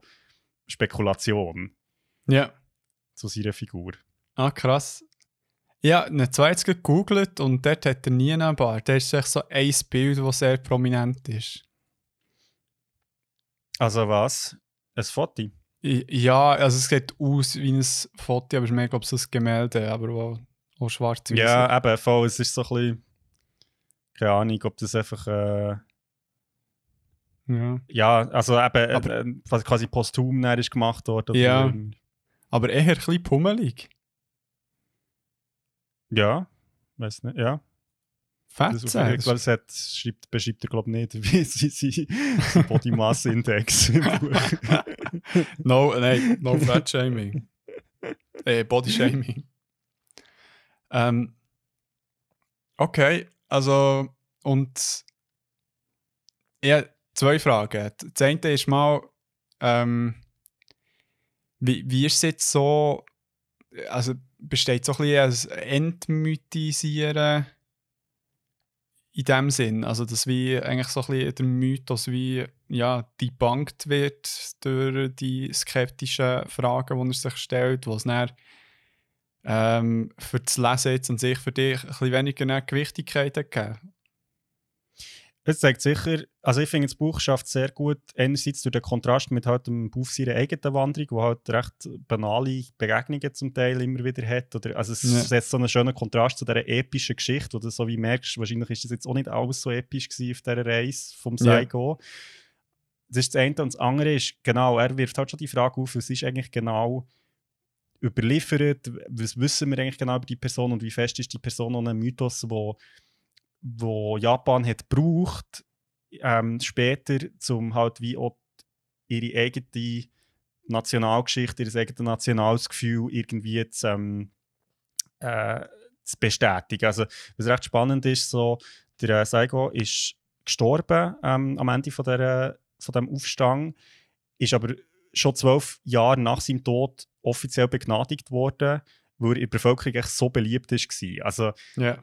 es ist so wie ich meine, wenn man es also es ist jetzt ein kleiner, kleiner oberflächlicher Vergleich, aber er ist halt so auf eine Art wie ein Wilhelm Tell von Japan. Also im Sinne von so, er ist widerständig, er ist so ein Mythos, aber eigentlich weiß gar nicht mehr so richtig. Also es hat nicht gegeben historische Figur, aber wie das alles genau wirklich ist gegangen und ob es dann wirklich so ist, war, sehr, also ja, so, fraglich. Ja. Wobei es momentan natürlich noch ein bisschen, noch ein bisschen, ähm, noch ein bisschen sehr äh, fiktiver ist. So, aber es ist spannend ja. halt so wie die, der Mythos und auch ähm, das deutet der Alan Buff nur so klein an, aber natürlich ähm, ist die Geschichte auch gerne gebraucht worden für äh, Japans Nationalismus im 20. Jahrhundert, wo ja sehr ähm, auf dieser Samurai-Geschichte aufbaut. Also im Sinne von eben so die unbeugsamen ähm, Samurai, die natürlich überlegen sind anderen Rassen. Also das ist ja auch, geht auch ein bisschen in die Richtung. Dann. Okay, ja. ja. Ähm, die zweite Frage, die mich jetzt wundern wird der auch irgendwie da diskutiert, wie eine, wie soll ich sagen, ob es einen Platz für Samurai in der heutigen Gesellschaft könnte geben, in irgendeiner Form. Weil er mm. halt so ein mhm. bisschen, äh, wie soll ich sagen, die Vergangenheit in Japan sucht. Ja, ich glaube, man merkt halt, wie in diesem Buch, dass das wirklich andere Zeiten sind. Also ich glaube, das merkt man eben, das habe ich vorhin angesprochen, durch den Kontrast halt mit seiner eigenen Wanderung oder das, was er halt in diesen Dörfern oder, oder Orten fortfindet. Man merkt halt, wie die Vergangenheit, so die epische Vergangenheit von Japan lang her ist, auf eine Art. Ja, ja. ja. Und ich denke, ja, es ist schon so, dass ich denke, Japan dadurch, es geht jetzt in eine breitere Diskussion, aber natürlich schon mit dem Zweiten Weltkrieg und, und halt äh, ja, eine ganz krassen Brauch irgendwie auch hat in dieser eben epischen Geschichte. Also, man ist ein bisschen ähnlich wie in Deutschland, wo ja, ähm, also wo man sich irgendwie als Land wirklich einen Moment lang als, als Zentrum der Welt irgendwie hat gesehen oder, oder als das, also ja, halt in dem Nationalismus völlig gefangen ist und nachher wie mhm. irgendwie natürlich das Verhältnis zu so Mythen und Nationalmythen natürlich sehr schwierig ist, jetzt im 21. Jahrhundert, weil es halt irgendwie wie immer an das erinnert. Auch. Ja. ja. Okay, also das wie die Renaissance im 20. Jahrhundert, der halt, ja, wie soll ich sagen, die wahre Tradition ein bisschen verschmutzt hat.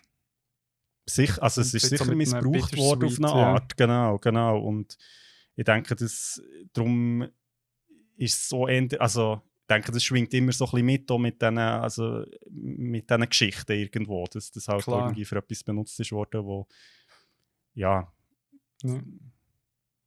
heikel ist. So. Aber das ist jetzt mehr von, also das ist jetzt nicht irgendwie das, was der Buff da hat aufgeschrieben ist im Buch, sondern es ist mehr meine Interpretation, muss ich auch noch sagen. Look at you, man. Schreib doch ein das Buch, hey. Gönnt ihr. Japan. Hey, mega spannend. Und äh, ja, es ist wirklich etwas mal nicht Neues, aber äh, mal etwas anderes. So wie man an äh, die ganze Geschichte kann daran hergehen und da halt etwas Historisches. Weiß nicht, aus der Sicht von einem Westler zu erleben, wo wir uns sicher gut identifizieren können und so ein bisschen äh, sich vielleicht die gleichen Fragen stellt, die bei uns auftauchen, aber er wiederum vielleicht Antworten kann geben oder äh, Denkanstöße. Ja, also... Voll, also der, der, ich kann vielleicht noch schnell zitieren vom Klappentext. Ähm, was ich wirklich recht cool finde, also der Alan Booth hat halt dadurch, dass er so lange in Japan war und auch Japanisch gelernt, natürlich, also seine Frau ist von Japan, sie hat auch eine Tochter gehabt, ähm, die er, er, er wird beschrieben, auf dem Klappentext steht eigentlich so ein bisschen, wie, was Booth schafft, ist wie Japans beschrieben, ähm, von einem Blickwinkel von jemandem, der quasi von außen kommt, aber mit dem Wissen von einem Insider. Ah. Und das finde ich, trifft es wirklich sehr gut, weil er halt, ja, ich meine jetzt in der Zeit, wo ich in Japan war, natürlich, ich meine, wir sind oft, obwohl wir wirklich ein paar Erlebnisse hatten, wo ich wirklich muss sagen, wo ich auf eine Art sehr berührend habe gefunden und auch sehr nah, obwohl wir ja oft überhaupt nicht mit den Leuten können reden wegen der Sprachbarriere. Ja, klar. Ähm, kommst halt wie nicht so nachher, wie jetzt der Alan Booth hier das in diesem Buch schildert, wo er halt alltägliche Gespräche führt mit diesen Leuten. ja. Und das ist halt schon sehr spannend, irgendwie auch so, ähm, ja, so, so die Erlebnisse, die er halt hat, also wenn er irgendwie Leute in einer Bar trifft und nachher, ähm, es hat so eine Episode, wo es, das, was du vorhin schon angesprochen hast, ist eben, die Engländer haben vor dem Aufstand mal Kagoshima angegriffen, ähm, mit so Kriegsschiff. Und er beschreibt, dann, er ist in einer Bar und nachher kommt, er trinkt ein Bier und dann kommt so eine, also hat so fünf Bararbeiter, die irgendwie das Bier trinken und dann kommt der eine von ihm über, über also wortlos zu ihm über und hat so sein Bierfläschchen in der Hand und schenkt ihm so ein bisschen Bier in sein Glas ein. Also es füllt es wieder auf. Mhm. Und dann hat der Alan Booth nimmt das so zur Kenntnis und denkt so, jetzt kann ich jetzt nicht auf mir hocken und geht zum anderen rüber und füllt dem sein Bier auf. Und dann Mhm. geht es so hin und her, immer wortlos. Und nachher ist irgendwann fertig und nachher se- schreibt er so, ja, so der, der japanisch-englische Krieg ist jetzt wie nochmal geführt worden, aber er weiß nicht genau, wer jetzt hat gewonnen so. so geil, oder? Gute Anekdote. hey, äh, super. Was, hast, was liegt dir sonst noch am Herzen? Warum sollen wir das lesen? Ähm, ja, also ich muss sagen, eben, wenn man sich glaub, für Japan interessiert, ist es ein super Buch. Vor allem, wenn man ja, glaube auch so ein bisschen sich interessiert für jetzt eben die Seite von, von Japan, wo nicht so touristisch ist oder, oder wo man jetzt als Reisende vielleicht nicht so sieht. Und das habe ich sehr spannend gefunden, weil er halt eben wirklich durch die kleinen Dörfer läuft und, und Leute trifft, die jetzt vielleicht nicht irgendwie ähm, sich gewöhnt sind, mit Touris irgendwie zu gross zu interagieren. So. Mhm. Von dem her, also das, ist, das ist eine grosse Empfehlung. Ich finde, das Buch eben dann konstruiert gut so die Mythen, zeigt sehr viel so auch vor Seele vor Japan. Mhm. Also einfach so ein bisschen, ja, wie das Land halt funktioniert, abseits von den grossen Zentren. Und ja, ist, ist auch so ein kleiner schöner, melancholischer Roman, weil, das habe ich am Anfang angetönt, der Alan Booth ist gestorben, bevor das Buch ist rausgekommen Also es ist posthum veröffentlicht worden. Ja. Und das Buch ist in dem Sinn nicht nur ähm, so ein bisschen auf den Spuren von alten Legenden und einem verschwindenden Japan, sondern auch halt ja, die letzten Reisen, die der Mensch hat unternommen in seinem Leben. Und mit dem Ja. im Hinterkopf, das ist halt schon nochmal irgendwie spannend, einfach so das zu lesen. Sicher auch ein bisschen emotional. Also so, Voll. ja. Cool. Dann würde ich doch sagen, gönnt nach eine Brise Japan mit dem Buch, wenn ihr vor allem dann mal wieder äh, könnt herreisen Und wir gehen jetzt äh, zum äh, Beyond Classic. Absolut.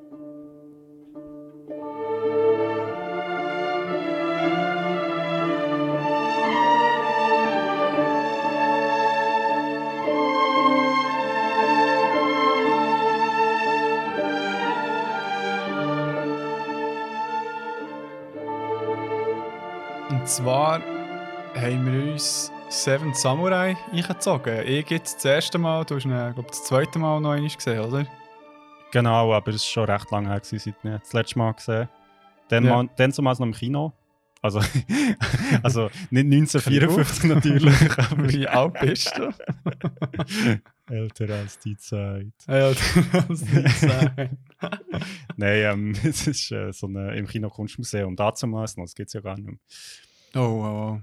Ja, aber das ist im Fall wieder mal so ein Film, den man nie im Leben hat eingezogen und bei mir ist es mehr so bei den ganz alten Klassikern, die ziehen wegen dem Podcast ein, wenn wir sie drin haben. Und bei dir, glaube ich, mehr so Mainstream-Sachen, wo du zum Teil das Gefühl hast, sie sind nicht so nice, aber dann kommt ich und sagt dir, hey, im Fall, da musst du mega grenzeln. es ist halt schwierig, ich, ich gehe immer noch gerne ins Kino und es ist halt wie, ja, ich, ich wenn ich halt den Film nicht im, im Kino verpasse, dann komme ich dann wie nicht, also ich nehme mir meistens nicht Zeit, um den noch daheim nachzuschauen, so. Ja, ja, das hat etwas. Ich, ja, ich habe ein paar Sachen, die mir dann anschießen, haben sie nicht angeschaut und dann gehen wir sie dann im Nachhinein. Aber es stimmt, es gibt sehr viele Blockbusters, die ich im Vorn, vornherein würde sagen, mal, da könnte mich schon noch einziehen, aber dann halt... Genau. Ja. Zurück zum Klassiker, der ja, in den 50er Jahren rausgekommen 1954 und es ist ein japanischer Film vom Drehbuchautor und Regisseur Akira Kurosawa, den ich schon bei Ghost of Tsushima habe erwähnt als ganz große Inspiration. Und ähm, ja, eben, es ist nicht nur Inspiration jetzt für das Game, sondern auch für ganz viele andere Medien in den letzten Jahrzehnten eigentlich. Genau. Und äh, zu dieser Zeit, von, also vor der Entstehung des Films, ist das der teuerste Film in Japan gewesen man merkt es ehrlich gesagt, wenn man es sieht. Also es ist äh, krass mit den Kulissen und so, wie sie geschaffen mhm. haben, aber zu dem dann sicher später noch ein bisschen mehr. Und es ist ein verdammt langer Film, Mann.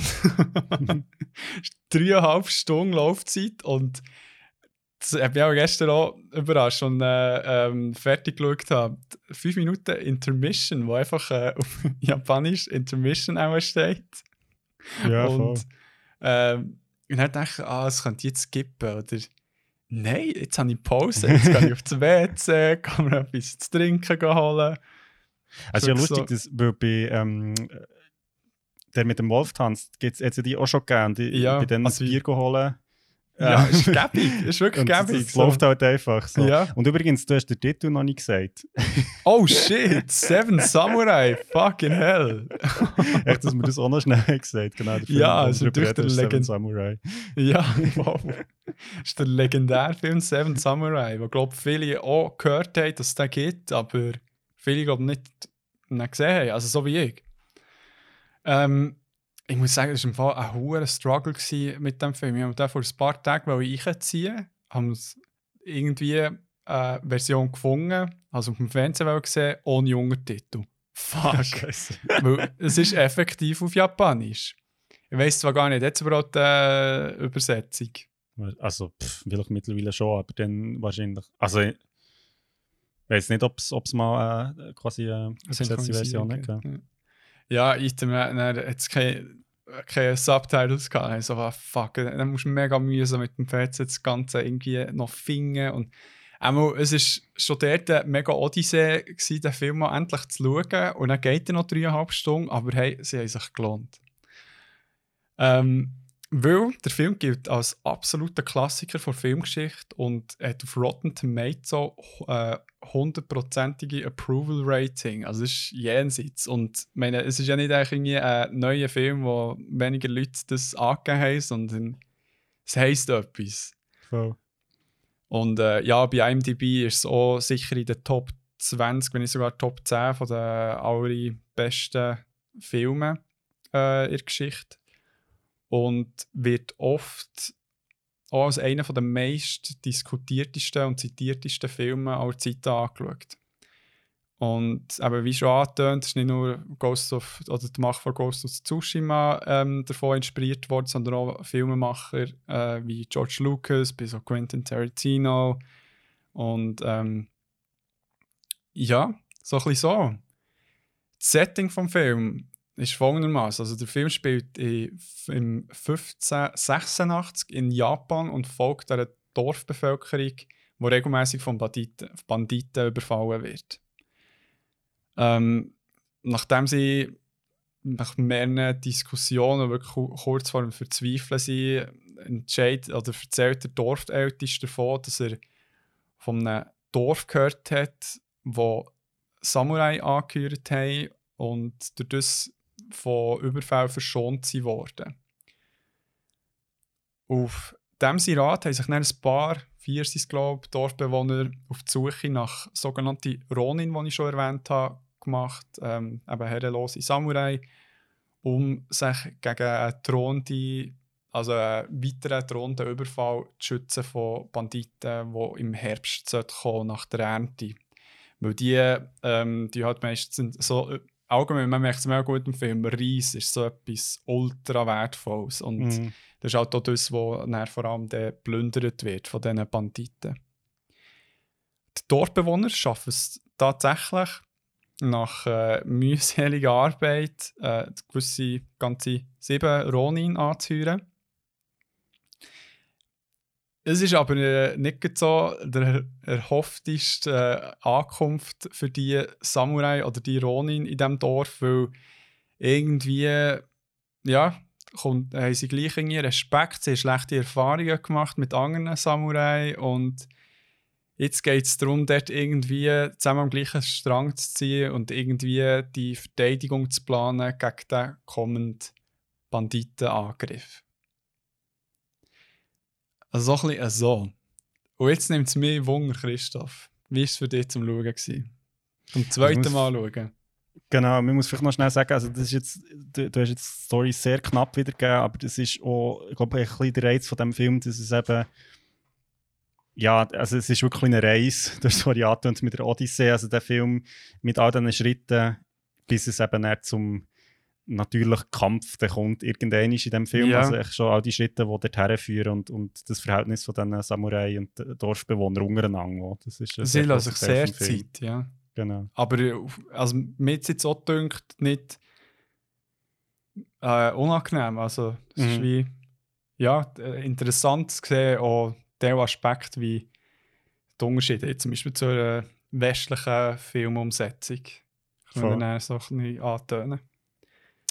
Ja, ähm, also eben, ich habe jetzt wieder geschaut, ich muss sagen, es ist schon ein Zeitchen her und ich auch dann, irgendwie aus meiner letzten Erinnerung, habe ich so im Kopf gehabt, boah, das ist so lang gegangen und äh, also ich habe eine gute Erinnerung, aber, aber irgendwie so das Gefühl gehabt, ja, er hat doch ein seine Längen und so und ich bin jetzt ehrlich gesagt positiv überrascht und jetzt wieder angeschaut.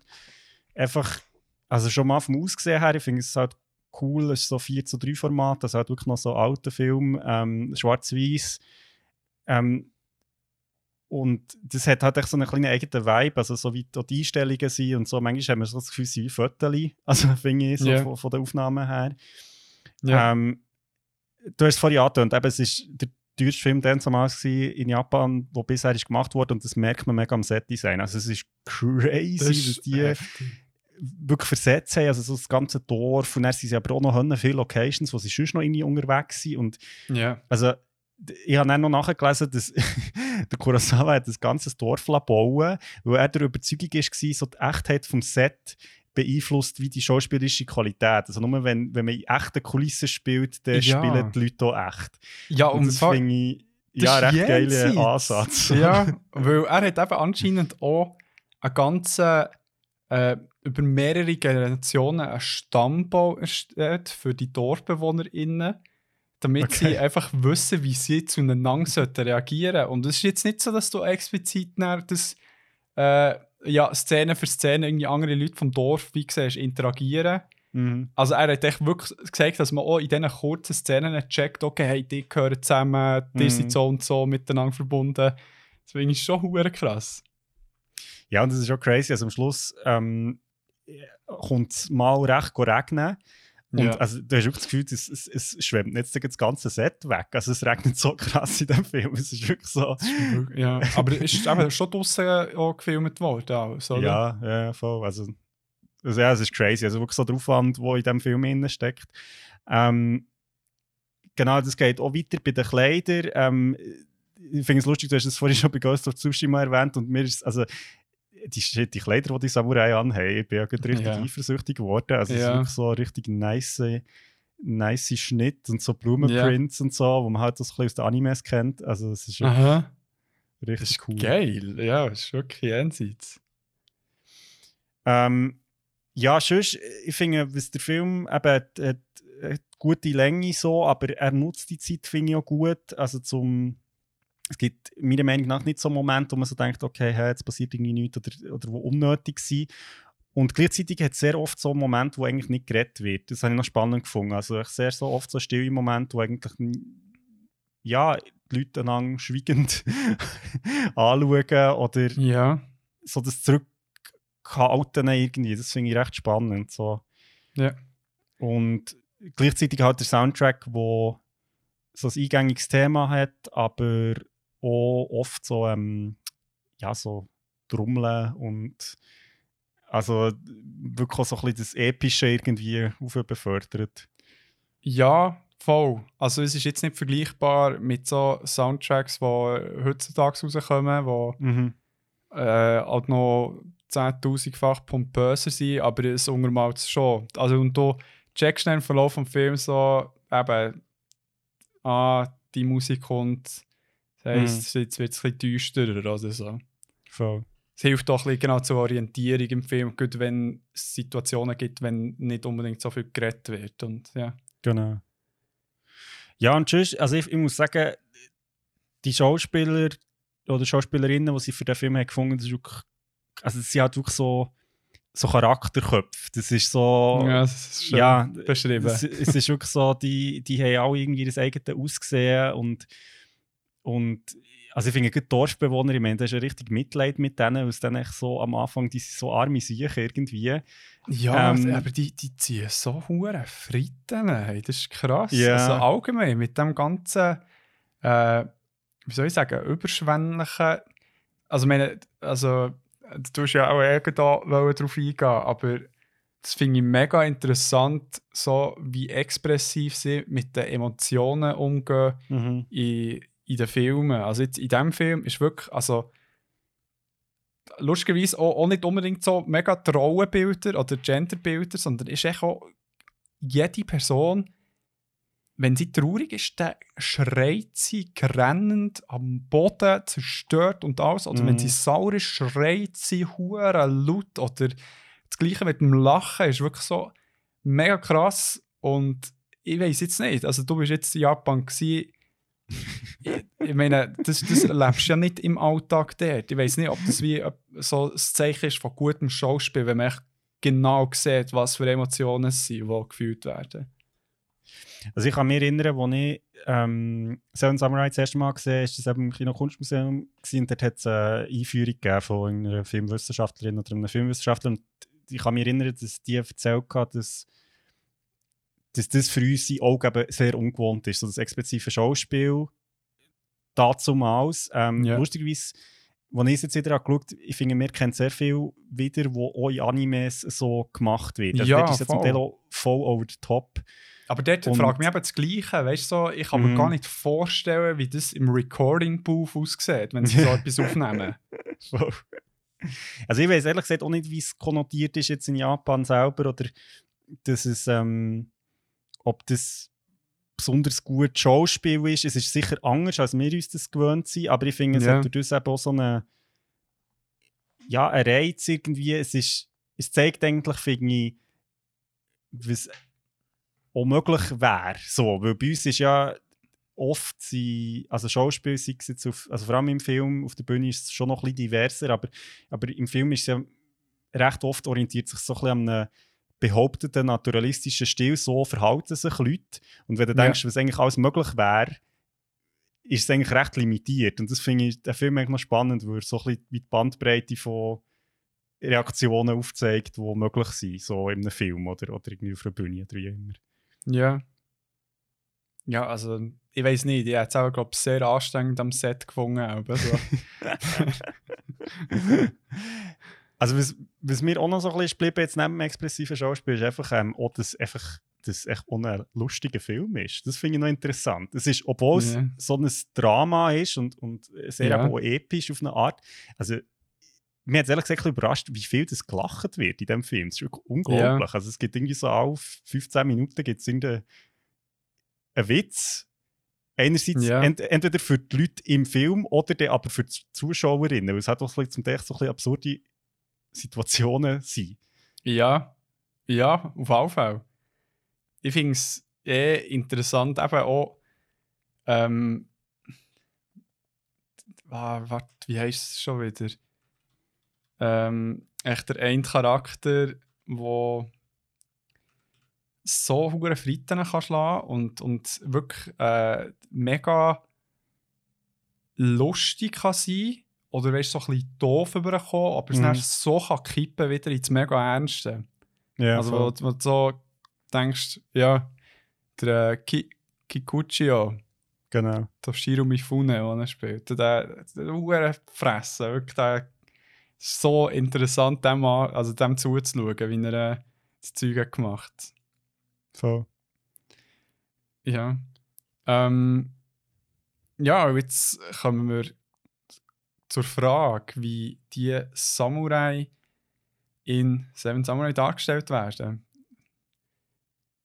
Ja, also ich meine, es ist natürlich spannend. Ähm, ich finde, der Film zeigt sehr gut, also dekonstruiert ist vielleicht ein zu grosses Wort, aber ich finde, er zeigt, wie so ein die Vielschichtigkeit, was es bedeutet, ein Samurai zu sein oder auch so, dass das eben auch irgendwie Menschen sind. Ja. Ähm, weil am Anfang sind sie halt wirklich so ein bisschen die, also die Dorfbewohner nach ihnen suchen, be begegnen sie ja so ehrenvollen Kämpfer und sagen so, was, du Dorfbewohner, willst du mich anheuern für irgendwie zwei Bauern Reis, geht's eigentlich noch? Also so der Wurm. Also es ist Ja. wirklich so ein bisschen die, die ganz klare Trennung irgendwie von diesen sozialen Klassen und nachher ähm, lernt man wie im Verlauf des Films so ein bisschen die Samurai kennen und merkt, dass das alles Individuen sind, also mit eigener Persönlichkeit und auch eigenen Bedürfnissen und Geschichten. Ja. Und ja, auch so ein bisschen die Tragik irgendwie von diesen Figuren, weil sie sind ja, in, also sie sind ja alles Einzugänger in dem Sinn. Und ja, sie werden jetzt irgendwie angehört für einen Konflikt, aber sie sind eigentlich wie so ein bisschen auch die, wie soll ich sagen, so ein kleines ein Mittel zum Zweck irgendwo durch. Also sie sind halt wie Werkzeuge, die angehört werden und okay, jetzt irgendwie löst der Konflikt oder beschützt uns vor den Banditen oder so, aber ja. mit dem ist dann ihre Aufgabe halt auch gemacht. Also es ist nicht so, dass die, es wird am Ende des Films dann so ein bisschen angedeutet. Also, ja. also ich will jetzt da nicht zu viel spoilern, aber ich finde es noch spannend, wie es so, wie die Samurai eben nicht so die grossen Helden sind, wo jetzt irgendwie am Schluss dreht sich Geschichte um sie. Irgendwie Ja. schon, aber irgendwie aber gar nicht. Ja. Ich, ja, ehrlich gesagt, äh, bisschen gestaunt, nachdem ich Ghost of Tsushima gespielt ähm, Weil ich, ich habe die Samurai, also die Darstellung von der Samurai, gut von den ersten paar, überhaupt nicht ehrenhaft gefunden. Es ist, es ist eher, die sind also, als totale Pisser dargestellt. Also, meine, Mhm. wirklich hure überheblich und so, ja, nein, ich würd, also die DorfbewohnerInnen sind am, am Leiden zwar, aber pff, die geben einen Fick drauf. Also weißt und, Mhm. und, das, und das, das hat mir gut so ein bisschen mein Samurai-Herz, das ich jetzt nach Ghost of Tsushima halt habe, das hat es irgendwie verletzt und ich dachte, nein, das kann nicht sein. Aber ich muss sagen, die, äh, die Seven Samurai, die sie dann tatsächlich finden, sind sehr, tatsächlich sehr vielschichtig. Gut, halt der, ähm, der Charakter, den ich schon erwähnt habe, sehr interessante, äh, ein interessantes Individuum. Und der Film bekommt so her, äh, der, wie soll ich sagen, jetzt die DorfbewohnerInnen zum Beispiel auch nicht echt so, wie soll ich sagen, nur unschuldig zu zeigen. Also sie sind ja auch recht ein Misstrauen gegenüber den Samurai. Es ist wie, man, man Mhm. versteht so ein bisschen alle Seiten. Es werden auch Verhalten gezeigt, die scheiße sind, aber auch irgendwie erklärt werden, warum sie entstehen. Es ist Also jetzt glaub- sehr vage, aber Voll, also ich glaube, es kommt halt doch ein bisschen darauf an. Das finde ich jetzt noch spannend, was du hast gesagt mit deiner Sichtweise, wo, wo du von Ghost of Tsushima bist gekommen, weil das, was ich jetzt so ein bisschen weiss über Samurai ist, also der, ähm, wir werden am Schluss sicher noch über das reden, was, also was von dem ist wirklich eigentlich historisch verbürgt und, und was ist Fiktion, aber das Samurai historisch natürlich schon ähm, also eigene soziale Kasten waren und sich jetzt nicht unbedingt irgendwie mit Dorfbewohnern gross aufgehalten. Das ist eigentlich nicht ihre, also das ist nicht und von dem her, also hat es mir jetzt eben am Anfang, wo, wo sie da den anderen Samurai begegnen, wo sich jetzt eben nicht, wo nicht unbedingt Lust haben, das Dorf zu verteidigen für irgendwie gar nichts, ähm, hat mir schon eher realistisch gedünkt, weil es ist ja wie so, das ist nicht ihr Deal, oder? Sie stehen über denen, ganz Ja. klar. Aber ich Und- meine, es sind ja alles so Ronin, die eben herrenlos sind und irgendwie. Es ja mehr Kopfgeldjäger schlussendlich. ne? Ja. Ja, oder, oder echt so ähm, Guns for Hire quasi. Also halt so wie so, äh, ja, so Schläger, die du kannst anheuern ja. Genau. Ja. Aber ja, voll, also es sind sicher so, machen sich eben auch ein bisschen die Welten auf, was ist eigentlich ein Samurai, weil ich denke, eben der Anführer jetzt von diesen Seven Samurai und auch so sie, die, die sich dann denen anschließen, ähm, merkt man schon, dass die nochmal ein einen anderen, anderen Vibe haben. Also, dass die wie ein anderes Ideal auch verfolgen, irgendwie, als, als jetzt diesen Samurais, die sie Dorfbewohner am Anfang begegnen. Mhm. Ähm, was ich noch spannend gefunden ist so, ich finde, die Samurai zeigen sehr gut im Film, wie wichtig so Disziplin und Geduld sind. Also im Kampf auch vor allem.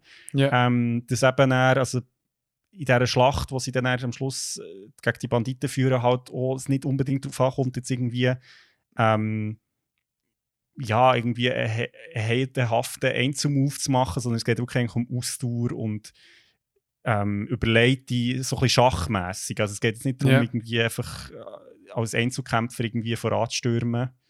ja. Ähm, das habe ich sehr spannend gefunden. Ja, ich auch. Es ist, äh, wie soll ich sagen, es ist ein bisschen. Zum Teil sieht es recht witzig aus, wie sie ja drauf lossäckeln und so und mit dem Schwert rumfuchteln sind. Also wie dort äh, bekommt man nicht irgendwie jetzt so die Action, wo man sich gewohnt ist oder wo jetzt der Standard ist, wo Action-Szenen. Aber äh, zum Beispiel ich, ich habe es spannend gefunden, wie, wie die Planung ist vorangegangen für, äh, für, die, für den kommenden Angriff. Aber was ich so von dem kampftechnischen im Samurai-Bereich ultra schön habe gefunden, ist die Szene, wo der eine von diesen Samurai, der ein mega guter äh, Schwertkämpfer ist, Mhm. wo er da das Duell hat gegen, den, gegen irgendeinen Mhm. Typ. Und so, d- weil du dort so wirklich das Duell echt einisch siehst. Ich habe mir das Mhm. viel mehr erhofft eben in diesem Film, so zu duellieren. Weil ich es halt vom Mhm. Ghost of Tsushima jetzt so oft habe gesehen und es irgendwie mit dem mega assoziiert habe, wo wo du echt wirklich so das Eins gegen Eins hast. Jeder Schritt, auf- also irgendwie auf jeden Schritt wird reagiert und es, es wird echt wie mehr der Kampf an sich ist nicht recht schnell vorbei, aber es ist so wie der Aufbau vorher. Mhm. Ist das, was es so mega interessant macht. Mhm. Das ist wie, ähnlich wie äh, äh, kurzer Star Wars Spoiler. Nein, zwar du hast es noch nicht gesehen, ich sag's dir nicht. Nein. Ich, alles gut. Vergessen, was ich gesehen yeah, yeah. ähm, Übrigens, ich weiß nicht, ob dir das aufgefallen ist, der äh, Kanpei Shimada, also da der äh, Haupt-Samurai-Führer. Mhm. weißt du, wie der Schauspieler heißt? Nein. Takashi Shimura. Und bei Ghost of Tsushima, der Mentor vom Ah. Jin heißt Lord Shimura. Ich weiß nicht, ob es Ah. bewusst ist, aber äh, Ja. ja, ich denke so, yeah, man, selber eine Trivia herausgefunden. ist okay. Übrigens, Trivia. Hättest du gewusst, dass ähm, am Ku- Kurosawa seine Vorfahren tatsächlich auch Samurai waren? Ah ja, Wow. krass. Ja, darum, äh, ich weiß nicht, ob er sich dort wie ein bisschen verpflichtet hat gefühlt. Äh, einen Film zu machen. ja, weil er sich schwierig da. Er hat äh, viele Drafts gehabt von einem Samurai-Film. Hat, glaube am Anfang zuerst wirklich so mega basic, weil äh, einen Tag im Leben von einem Samurai machen. Mhm. Wirklich so mit Aufstehen, zu mörken und so Zeug. hat er gefunden, nein, das ist nicht so geil. Und er jetzt zweite, die, der zweite Draft, wenn er so war, einfach losgelöst, vier ähm, legendäre Stories von Samurai mit zu zeigen. Dann hat er Mhm. gefunden, nein, es sind so vier Climaxes und es ist schon nicht geil. Mhm. Und dann ist er erst so auf die Idee gekommen. Okay. The Seven Samurai. Ja. Ähm, irgendetwas soll ich noch sagen zu. Was mich hure lustig gedacht, echt so visuell. Der Schwarm von Dorfbewohnerinnen. Das sieht immer so geil aus. Die bewegen sich wirklich so in einem Schwarm die ganze Zeit im Film. Aha, ja, Die voll, sind voll. kaum einzeln unterwegs. Es ist immer Ja. so ein kollektives Grüppli, das echt so sich gegenseitig hebt und lossäckelt und so. Ja, das habe ich mega spannend gefunden. Es sind wirklich so, eben, eigentlich vor allem die Ronin, die immer hauptsächlich eins so irgendwo Mhm. unterwegs ist. Stimmt, sie sehr viel.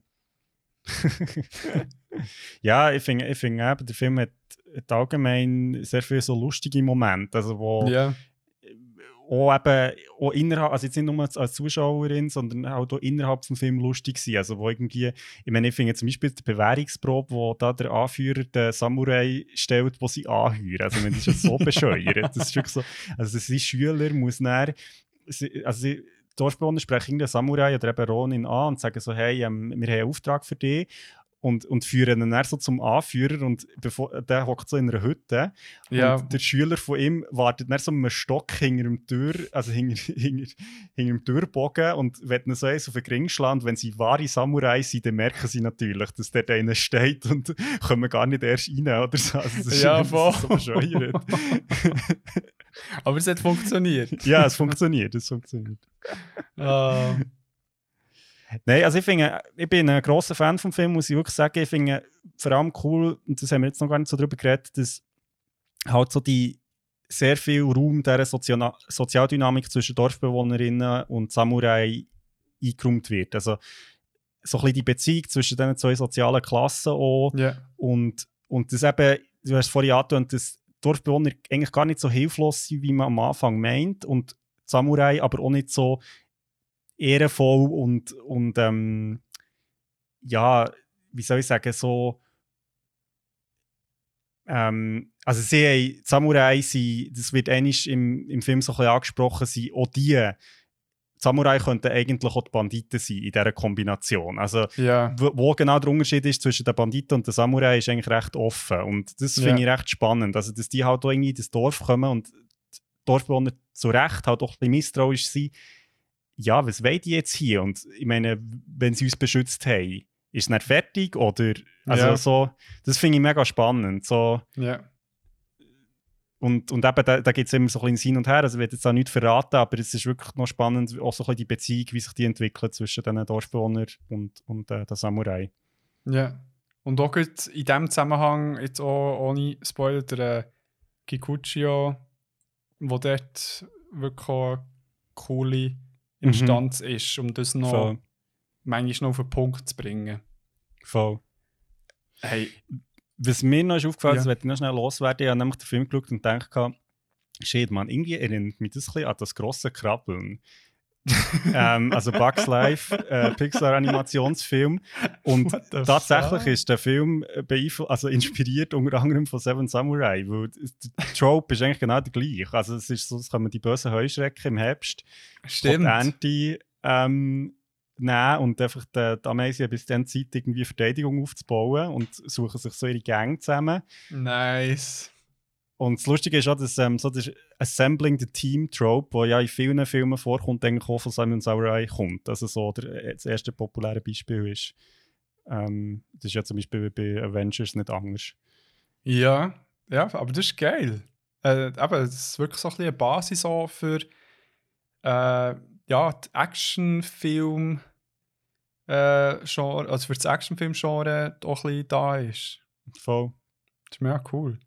Hast, äh, was was gibt's, warum macht es jetzt, also warum ist der Film jetzt so ein Klassiker überhaupt? Also, ich weiß nicht, ich habe das Gefühl, das kannst du ein bisschen besser sagen, was, äh, was der jetzt so als Klassiker ausmacht. Weil ma- manchmal denkt es mir so, man hinterfragt es gar nicht mehr so. Ähm, also ich kann jetzt natürlich auch nur sagen, was ich irgendwie habe nachgelesen habe, aber was halt schon so ist, ich meine, dass du, wenn du also den Film schaust, eben, es hat sehr viele Inspirationen, die halt die anderen Filmen ist verwendet wurden. Also jetzt eben so das Assembling the Team ist sicher ein Teil von dem.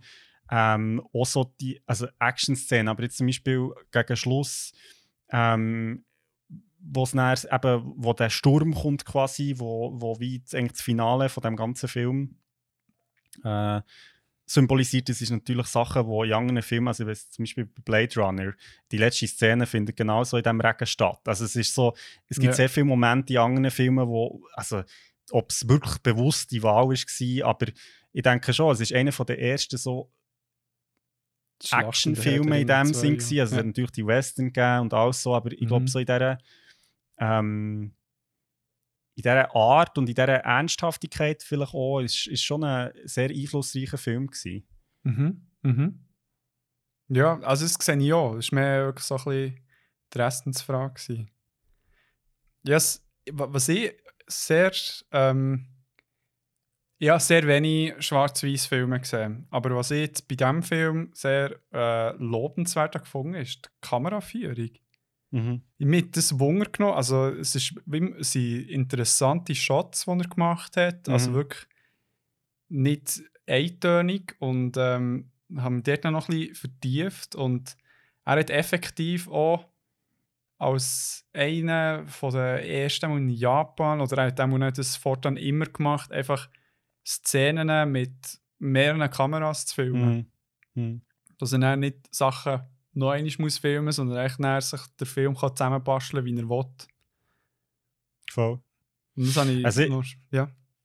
Nein, voll. Also ich finde find es so spannend. Eben, mir ja sehr, also ich glaube, sehr viele Leute haben sehr Berührungsängste oder, oder zumindest braucht es ein bisschen Überwindung, eben einen alten Film zu schauen, in Anführungszeichen. ja. Und ich finde gut, also es tut manchmal noch gut, sich dem ein bisschen zu stellen, weil, weil ich finde, die Filme zum Teil überhaupt nicht an, ähm, an Qualität haben eingebüßt. Also weißt du, aus, aus dem heutigen Sehgewohnheit kannst du die Filme schauen, finde ich. Also zum Beispiel, ich meine, so Filme von Buster Keaton oder auch von Charlie Chaplin, ich meine, Ja. die sind genauso lustig, wie sie dann waren. Also es ist jetzt nicht so, du hast kein Vorwissen, um das zu verstehen. ja. Das ist, finde ich, recht spannend und ich glaube, darum werde ich auch ein bisschen ermutigen, also die, die jetzt das hier hören, so, eben, ein Film wie Seven Samurai, wo man denkt, oh mein Gott, der geht irgendwie dreieinhalb Stunden, meine Güte, so, ich habe gar, gar nicht Zeit, das zu schauen. Ja, es ist eine lange Zeit und so, aber es ist schon, ich finde, man wird gleich irgendwie mit, mit etwas belohnt, sage ich jetzt mal, wo man ja, wo man auch ein bisschen die Basis sieht eben von dem, was wir heute überhaupt anschauen oder, oder als normal Ja. empfinden. Und das finde Ja. ich schon recht spannend. Ja, ich meine, mit dem kann man sich auch bluffen, dass man jetzt da gesehen Genau. Schon eben Bragging Rights. Don't forget. ja, voll. Und übrigens, also wenn Leute Probleme haben, einen Film sich einzuziehen, der dreieinhalb Stunden geht, also ich meine, sorry, Snyder Cut ist schon vier Stunden. Und übrigens auch im gleichen äh, Format, 4 zu 3. Ah ja? Ja, er hat, hat gefunden, sieht nicer aus, das ist, entspricht mehr seiner Vision. Okay. Übrigens, hure geil, Mann. Müssen wir unbedingt darüber reden, Mann. Also. Fucking hell, die hure gefackt. Bin gespannt. Ja. ähm, ja, äh, was liegt dir sonst noch am Herzen, Kollege? Also ich habe nur noch etwas zu sagen und zwar, also du hast es am Anfang schon gesagt, es ist echt noch ein Beyond Classic für mich, ganz klar. Ja, definitiv. Ja, ist auch keine Überraschung. Darum habe ich es glaube ich, auch schon am Anfang echt- Genau. ja, es ist ja schon ein Klassiker und es ist ein Klassiker, wo, wo wir cool finden. Der ist echt Beyond, Alter. hey, kannst du mir noch. Nein, jetzt musst du mir echt schnell. Du musst mir eine Szene der, äh, am, Ende, wenn wir dann fertig sind, noch erklären, weil ich bin so nicht rausgekommen, Kollege. Das war so way over my head. Gewesen. Okay, Aber es wäre ein bisschen Spoiler, wenn ich es jetzt hier würde fragen okay dann tun wir das noch in, äh, im Debriefing anschauen. Im Debriefing, wo wir jedes Mal machen. Dann entstehen die besten Gespräche. Wenn ihr mir 10 Stutz schickt, könnt ihr es mal hören. hey, ähm, ja, dann machen wir das doch mal auf und schauen uns an. Ähm, ich weiß nicht, hast du zuerst mal ein bisschen generell wollen, auf die Medien bezogen das Zeug anschauen und dann ein bisschen auftun, noch weiter auftun auf äh, das Samurai-Sein an sich? Mhm. Voll. Ähm, ja, der tun uns also wie das Mandatory äh, loben, dass wir echt wieder eine gute Auswahl getroffen kommt hier natürlich auch. Ähm, ne, nein, also ich, eben in das Spiel Ghost of Tsushima habe ich verliebt und ich finde, es gibt einem oder einer einen super Einstieg auch in die Welt, weil man es halt erlebt. und so die, die Werte, die jetzt zum Beispiel mit dem Samurai sein bezogen sind, werden halt dort nicht, äh, wie soll ich sagen, niedergeschrieben, dargestellt, sondern nein, du, du, du merkst einfach, wenn, wenn du eben unehrenhaft handeln fängt an von Schiffen, weißt du, so Zeug. Oder eben Ja, sagt er sogar jemand explizit, nein, wir machen es nicht so. Und äh, ja, wie du dann damit auch konfrontiert wirst, obwohl du weißt, so nein, aber der andere Weg wäre echt ja besser. Und äh, sonst verrecken so viele Leute, wenn wir uns so entscheiden. Und bei, beim Seven Samurai hat mich echt dann gedacht, ähm, ist alles ein bisschen subtiler bezüglich dem Samurai sein. Mhm. Darum hat es bei mir ein bisschen angeeckt, wenn ich dann so eben auch ein bisschen die Schattenseite habe gesehen. Das Gefühl, dass Mhm. sonst man das ein bisschen äh, romantisieren, obwohl so Mhm. kritisiert, aber eben so die äh, Kastengeschichte, die wird nicht so gelebt in Ghost of Mhm. Tsushima. Dort hast du wirklich so ein bisschen die Hälfte der Hand der Bevölkerung, die zwar auch dementsprechend auch Lob und Ehre bekommt, mit Geschenk oder was auch immer Mhm. ähm, was wie ich, glaube, die Dynamik äh, so im Idealfall dargestellt wird und bei Seven Samurai so ein einen düsteren Einblick gibt, Mhm. wo ein bisschen Schattenseiten von beiden Seiten, Seiten aufgezeigt werden. Mhm. Und äh, ja, die Reiseberichte habe ich hure spannend gefunden. Das, es, also, es sondert sich auch ein bisschen jetzt von den klassischen Medien, die wir angeschaut haben. Aber ja, ich habe mich sehr darauf gefreut, weil man kennt halt nur so den Last Samurai von Tom, mit dem Tom Cruise. Und äh, darum die Geschichte hat mich sehr spannend gedacht. Und eben also, wie man das dann auch aus der heutigen Sicht so den Blick drauf hat. Ja.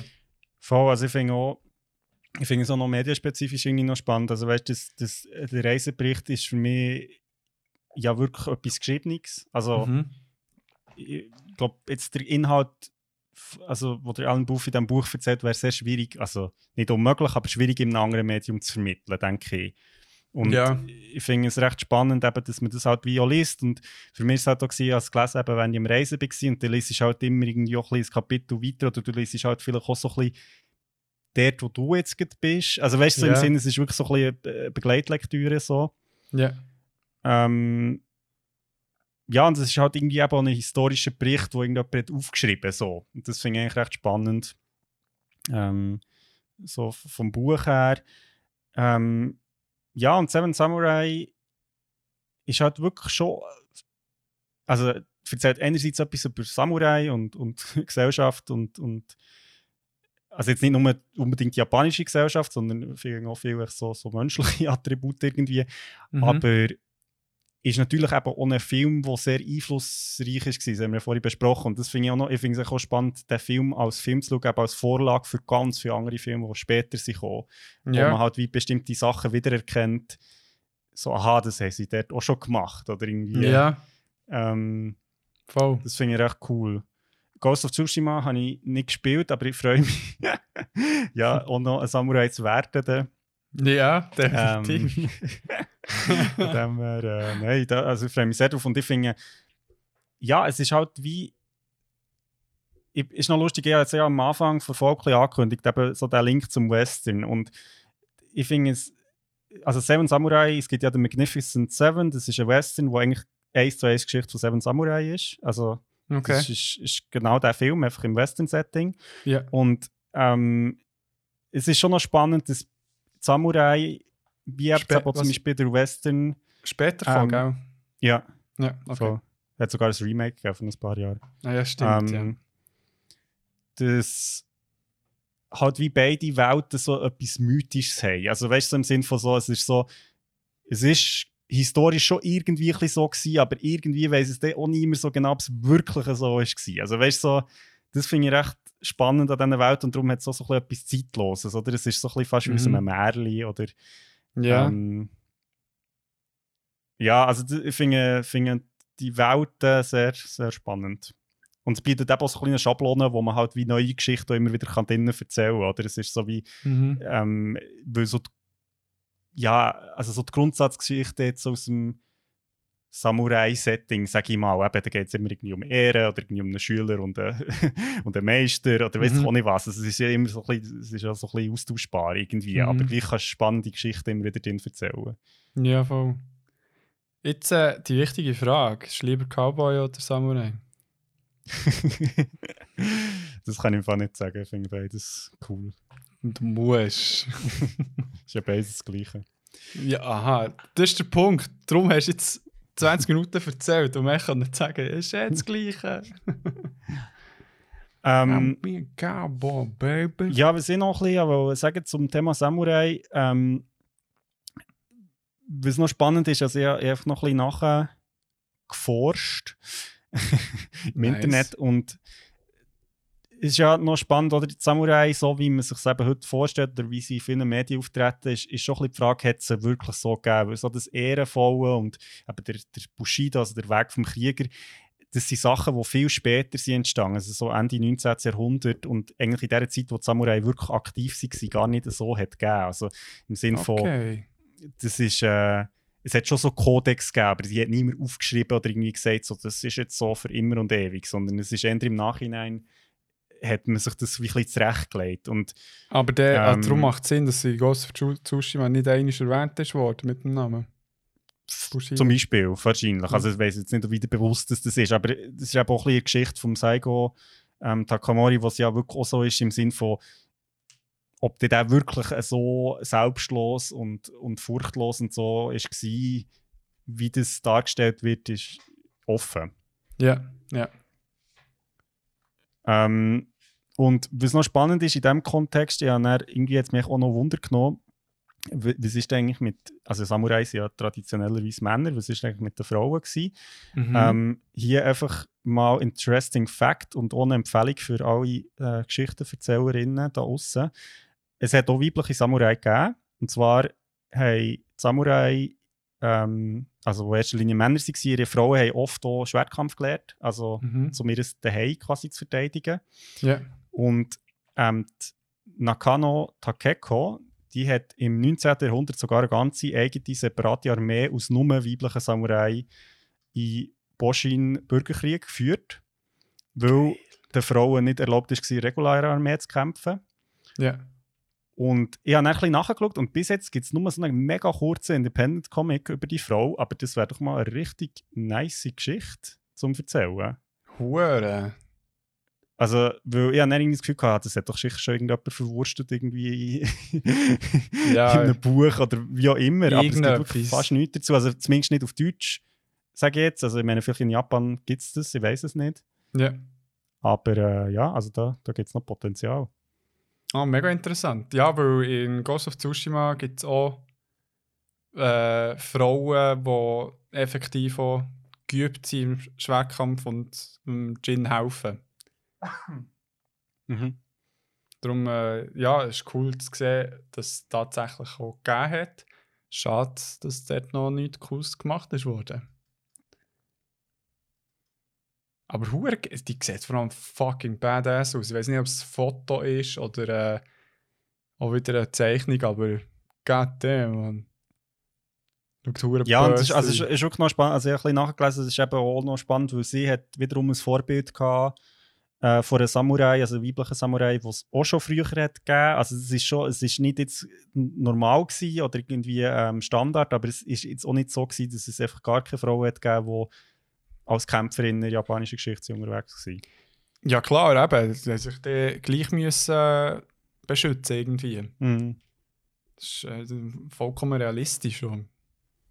Ah, heftig. Hure geil, Mann. Gib mir, gib mir some more. Komm, was, was hast du noch im Bett? gib mir Trivia, Bitch. Ja, ähm, nur noch ein, also noch, noch ein weiterer Link. Einfach, ähm, es kommt jetzt Ende April noch, also wenn die Folge rauskommt, ähm, eine Serie auf Netflix raus mit dem Namen Yasuke und die folgt der Geschichte vom Yasuke, Okay. ähm, wo man so als ähm, schwarzen Samurai eigentlich kennt. Also der hat so historisch gegeben. Das ist äh, ein Dude, der mit den Portugiesen nach Japan ist gekommen und dann dort zu einem Samurai ist geworden. Ähm, und also es ist äh, so eine Anime Animationsserie, ähm, so ein bisschen übermenschlich, also es gibt irgendwie Dämonen und whatnot. ja. Aber ja, kann man sich sicher auch geben. Also, Heftig. Oh nein, es wäre gedacht, dass der Chadwick Boseman äh, ihn hat können, können, sollen spielen. ja, genau. Voll. Ah, Rest in Power. Huere geil. Du musst gleich einziehen. Also ist das Live-Action oder äh, animiert? Nein, ist äh, animiert. Geil. Netflix Exclusive Produktion und äh, aber nicht eine äh, portugiesische Produktion, was äh, nein, nein, nein, nein. Also ich, ich weiß ehrlich gesagt nicht, von wem das ist. Ähm, ja. Huere geil. Shit, muss man gleich einziehen. Ähm, ja, verdammt geil. Ähm, hast du das Gefühl, jetzt habe ich schon gefragt, ob Samurai heute noch könnte in irgendeiner Form herrschen. Habe ich das gesagt? genau, du hast das, das beim äh, Looking for the Lost schon mal gefragt. Ich glaube, also ich, ich wiederhole meine Antwort noch einmal. Nein, ich hatte dich dann gefragt, ob er darauf eingeht. Aha, Und ja. Aber ah, hast du dann hast du ein bisschen gesagt wegen der Problematik bezüglich dem Zweiten Weltkrieg. Also, Genau, also ja. ich glaube, das schwingt halt schon ein bisschen mit. Ich glaube halt, wir leben halt einfach in einer anderen Zeit im Sinn von, also weißt du, so romantisiert, eben, du, du hast vorhin gesagt, das ist ja bei Ghost of Tsushima eben vielleicht auch ein bisschen romantisiert. Ich meine, weißt du, auf der also ist ja auch ein bisschen parallel zu so den Rittergeschichten irgendwie im Mittelalter, Ja. oder? Ich meine, das ist ja auch so ein bisschen episch, aber wenn man sich nicht die Realität anschaut, wo das wirklich für die Leute hat bedeutet, dann ist irgendwie nicht so geil. Also es ist so, ja. so Oder die Das Rüstungen, was die bedeutet haben. Ja. vielleicht einen geilen Ritter gegeben, aber dafür irgendwie 10'000 Leute, die in bitterer Armut haben gelebt und so, so ah, cool. Also ja. Pestbühlen links und rechts. ja. Ja, eh. Also eben, das ist ja eh, ob es jetzt eben PiratInnen oder äh, Cowboys, Cow, ja, ne. Cowgirls und es- es ist halt Romantisieren. Man packt halt die Elemente raus, tut noch so eine kleine Preise Mythe drin und das ist geil, weißt du, ziehst du das Scheiß. Voll. Weil, ja, warum kann ich Realität schwelgen, wenn man auch geile fucking Stories kann machen kann, die episch sind. Also, wenn, Ich finde halt mehr, was mich mega fasziniert als alter äh, so das feudale Japan, oder? Jap Japan Junkie. Nein, ich, also, ich, bin ja sehr, ähm, also mir hat das auch mega geflasht, als wir in Japan waren, irgendwie einfach Ja. so, die- so ein bisschen das, ja, in die Kultur reinzuschauen. Also nicht, um jetzt irgendwie zu sagen, das ist alles super, im Gegenteil, aber einfach, ich finde halt, wie ganz viel aus der japanischen Kultur halt auch einfach spannend, so ein bisschen, was, was eine andere Denkweise irgendwie äh, an sehr viel von unseren Vorstellungen herbringt. Also, was mich zum Beispiel mega hat fasziniert dort, also das ist jetzt hat mehr mit Japan zu tun und weniger mit Samurai, aber wir sind halt irgendwie ab und zu irgendwelche Tempel anschauen dann. Ja. Und das ist halt wie, ja, du hast nicht so die Vorstellung, oder du kommst so in einen Tempel und der ist so mit Moos überwachsen und dort ist irgendeine Buddhistin, die seit irgendwie 200 Jahren irgendwie dort Garten pflegt und so. Und dann kommst du her und der Tempel sieht echt aus, als wäre gestern gebaut worden. Und du bist echt so, what the fuck? Und nachher äh, merkst du halt sowieso, ja, der Tempel ist zwar irgendwie vor 700 Jahren gebaut worden, aber in der Zwischenzeit hat es irgendwie 300 Brände, 27 Erdbeben und weiss auch nicht was gegeben. Und nachher hat man halt wie entschieden, okay, jetzt bauen wir das Ding echt mal so, dass es hat. Und das ist halt wie aus unserer Sicht, wo irgendwie Denkmalschutz und irgendwie ja die Ja. richtigen Materialien nochmal einsetzen, halt so völlig. Was? Warum? Und, äh, so. voll. Es, ist halt, es widerspricht voll so unserem westlichen Denken. Und das finde find ich das halt mega spannend. Und auch so die. Ähm, ja, ich finde, das merkt man auch bei, eben so bei der ganzen Samurai-Geschichte, dass es, dass es zum Teil um ganz andere Sachen geht, als wir jetzt im Westen das vielleicht würden ähm, als wichtig finden. Also auch so die Stellung vor Ehre einerseits, wo ja, Ja. für uns schon so ein bisschen fremd ist, oder, oder auch ähm, das wie so, die, so das Zen-mäßige. Also es geht viel mehr um irgendwie Prozesse anstatt um Resultate oder weiss ich auch nicht was. Also das ist alles so Sachen, die ich sehr spannend finde, so in diesem Kontext. Mhm, mhm. Ja, voll. Ich, ich habe das Gefühl, da, äh, Ghost of Tsushima gibt dieser ganzen Spiritualität auch viel Mhm. Platz. Also, weil der auch effektiv halt auch Teil, wie soll ich sagen, übernatürliche Begebenheiten wie hast. Ob es jetzt irgendwie Kontakt mit den Füchsli sind, die dich zum Schrein bringen oder Mhm. irgendwie der eine äh, goldige Vogel, der dich zu gewissen Hotspots führt und so weiter. Oder ja, so, so ein bisschen die Geschichten, die auch ein bisschen eben davon zeugen, dass das ganze Setting sehr auch vom Mythischen lebt.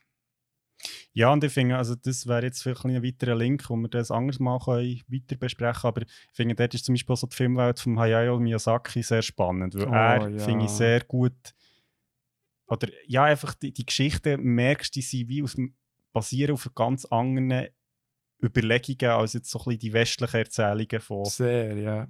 Eroberung und irgendwie, also ja, es, es, sind wie, es geht um andere Sachen irgendwie. Ja. Und bei uns geht es nicht um andere Sachen, sondern um gute Sachen. Und ich würde sagen, wir kommen glaub, langsam zum Schluss. Ja, leider. Leider, Leider, ja. Nein, ein bisschen auf die Zeit geschaut beim Aufnehmen. Es wird tendenziell eine längere Folge. Darum Das ist okay. ich Mal abdrehen, jetzt Zeug. Hey, weißt du, was ich vergessen am Anfang zu sagen? Noch ein bisschen Werbung für meine Studie zu machen. Stimmt. Das ist, glaube ich, auch schon das dritte nächste Mal, wo Mal. du das sagst. Ich weiß, man. Ich, Du weißt du, hauptsächlich habe ich mir die Mühe gemacht, dass ich mit äh, der Giel auf etwas drauf und der Geschichte so kann drei Leute und sagen, hey, im Fall, ich mache das und das und so. Und bei uns denke ich so, pff, ich will über Medien sprechen. Ja, du, du musst sag mal unsere Notizen hineinschreiben. ja, voll. Aber ich mache es ich, gescheiter das nächste Mal.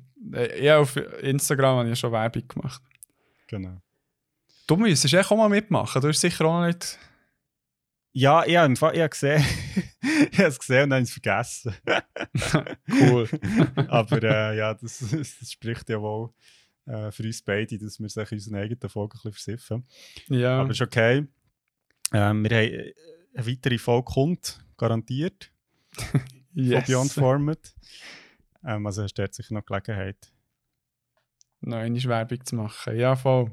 Hurt noch schnell ein paar Shoutouts. Einfach an, an die Messeli-Schwestern, die ein bisschen Werbung für uns in St. Gallen gemacht Bang, bang. Shout Bang, bang. ja, an die Gielo. Wo die Vloggcast hier. An Drui Bushcraft, an Drui Bakery, an Drui Music. ja, und eben, wenn ihr Sticker wollt, einfach melden. Wir machen Post. Nein, habt eine schöne Woche oder schöne zwei Wochen. Äh, genießt die komischen Lockerungen von den Massnahmen. Aber äh, passt gleich auf. Übertreibt es nicht. Betreibt es nicht, sonst wird es ein kurzweiliger Spaß. Genau. Und äh, ja, Denkt wie ein Samurai. Ehrenvoll. Haltet euch zurück. Haltet Maß. folgendem Wind. genau. Und das heisst, äh, das Zeug, die Pol nicht ah, die Pollen auch, aber auch die, ähm, die Aerosole kommen euch nicht ins Gesicht, sondern sind die ganze Zeit hinter eurem Rücken. Stärke auf den Rücken. Stärkt euch den Rücken. Gestärkt durch Aerosol durch den Alltag. Fuck. Hey, also, Krigo, Okay, bis zum nächsten Mal. Sayonara. bis, bis in zwei Wochen im Internet wieder. Sayonara.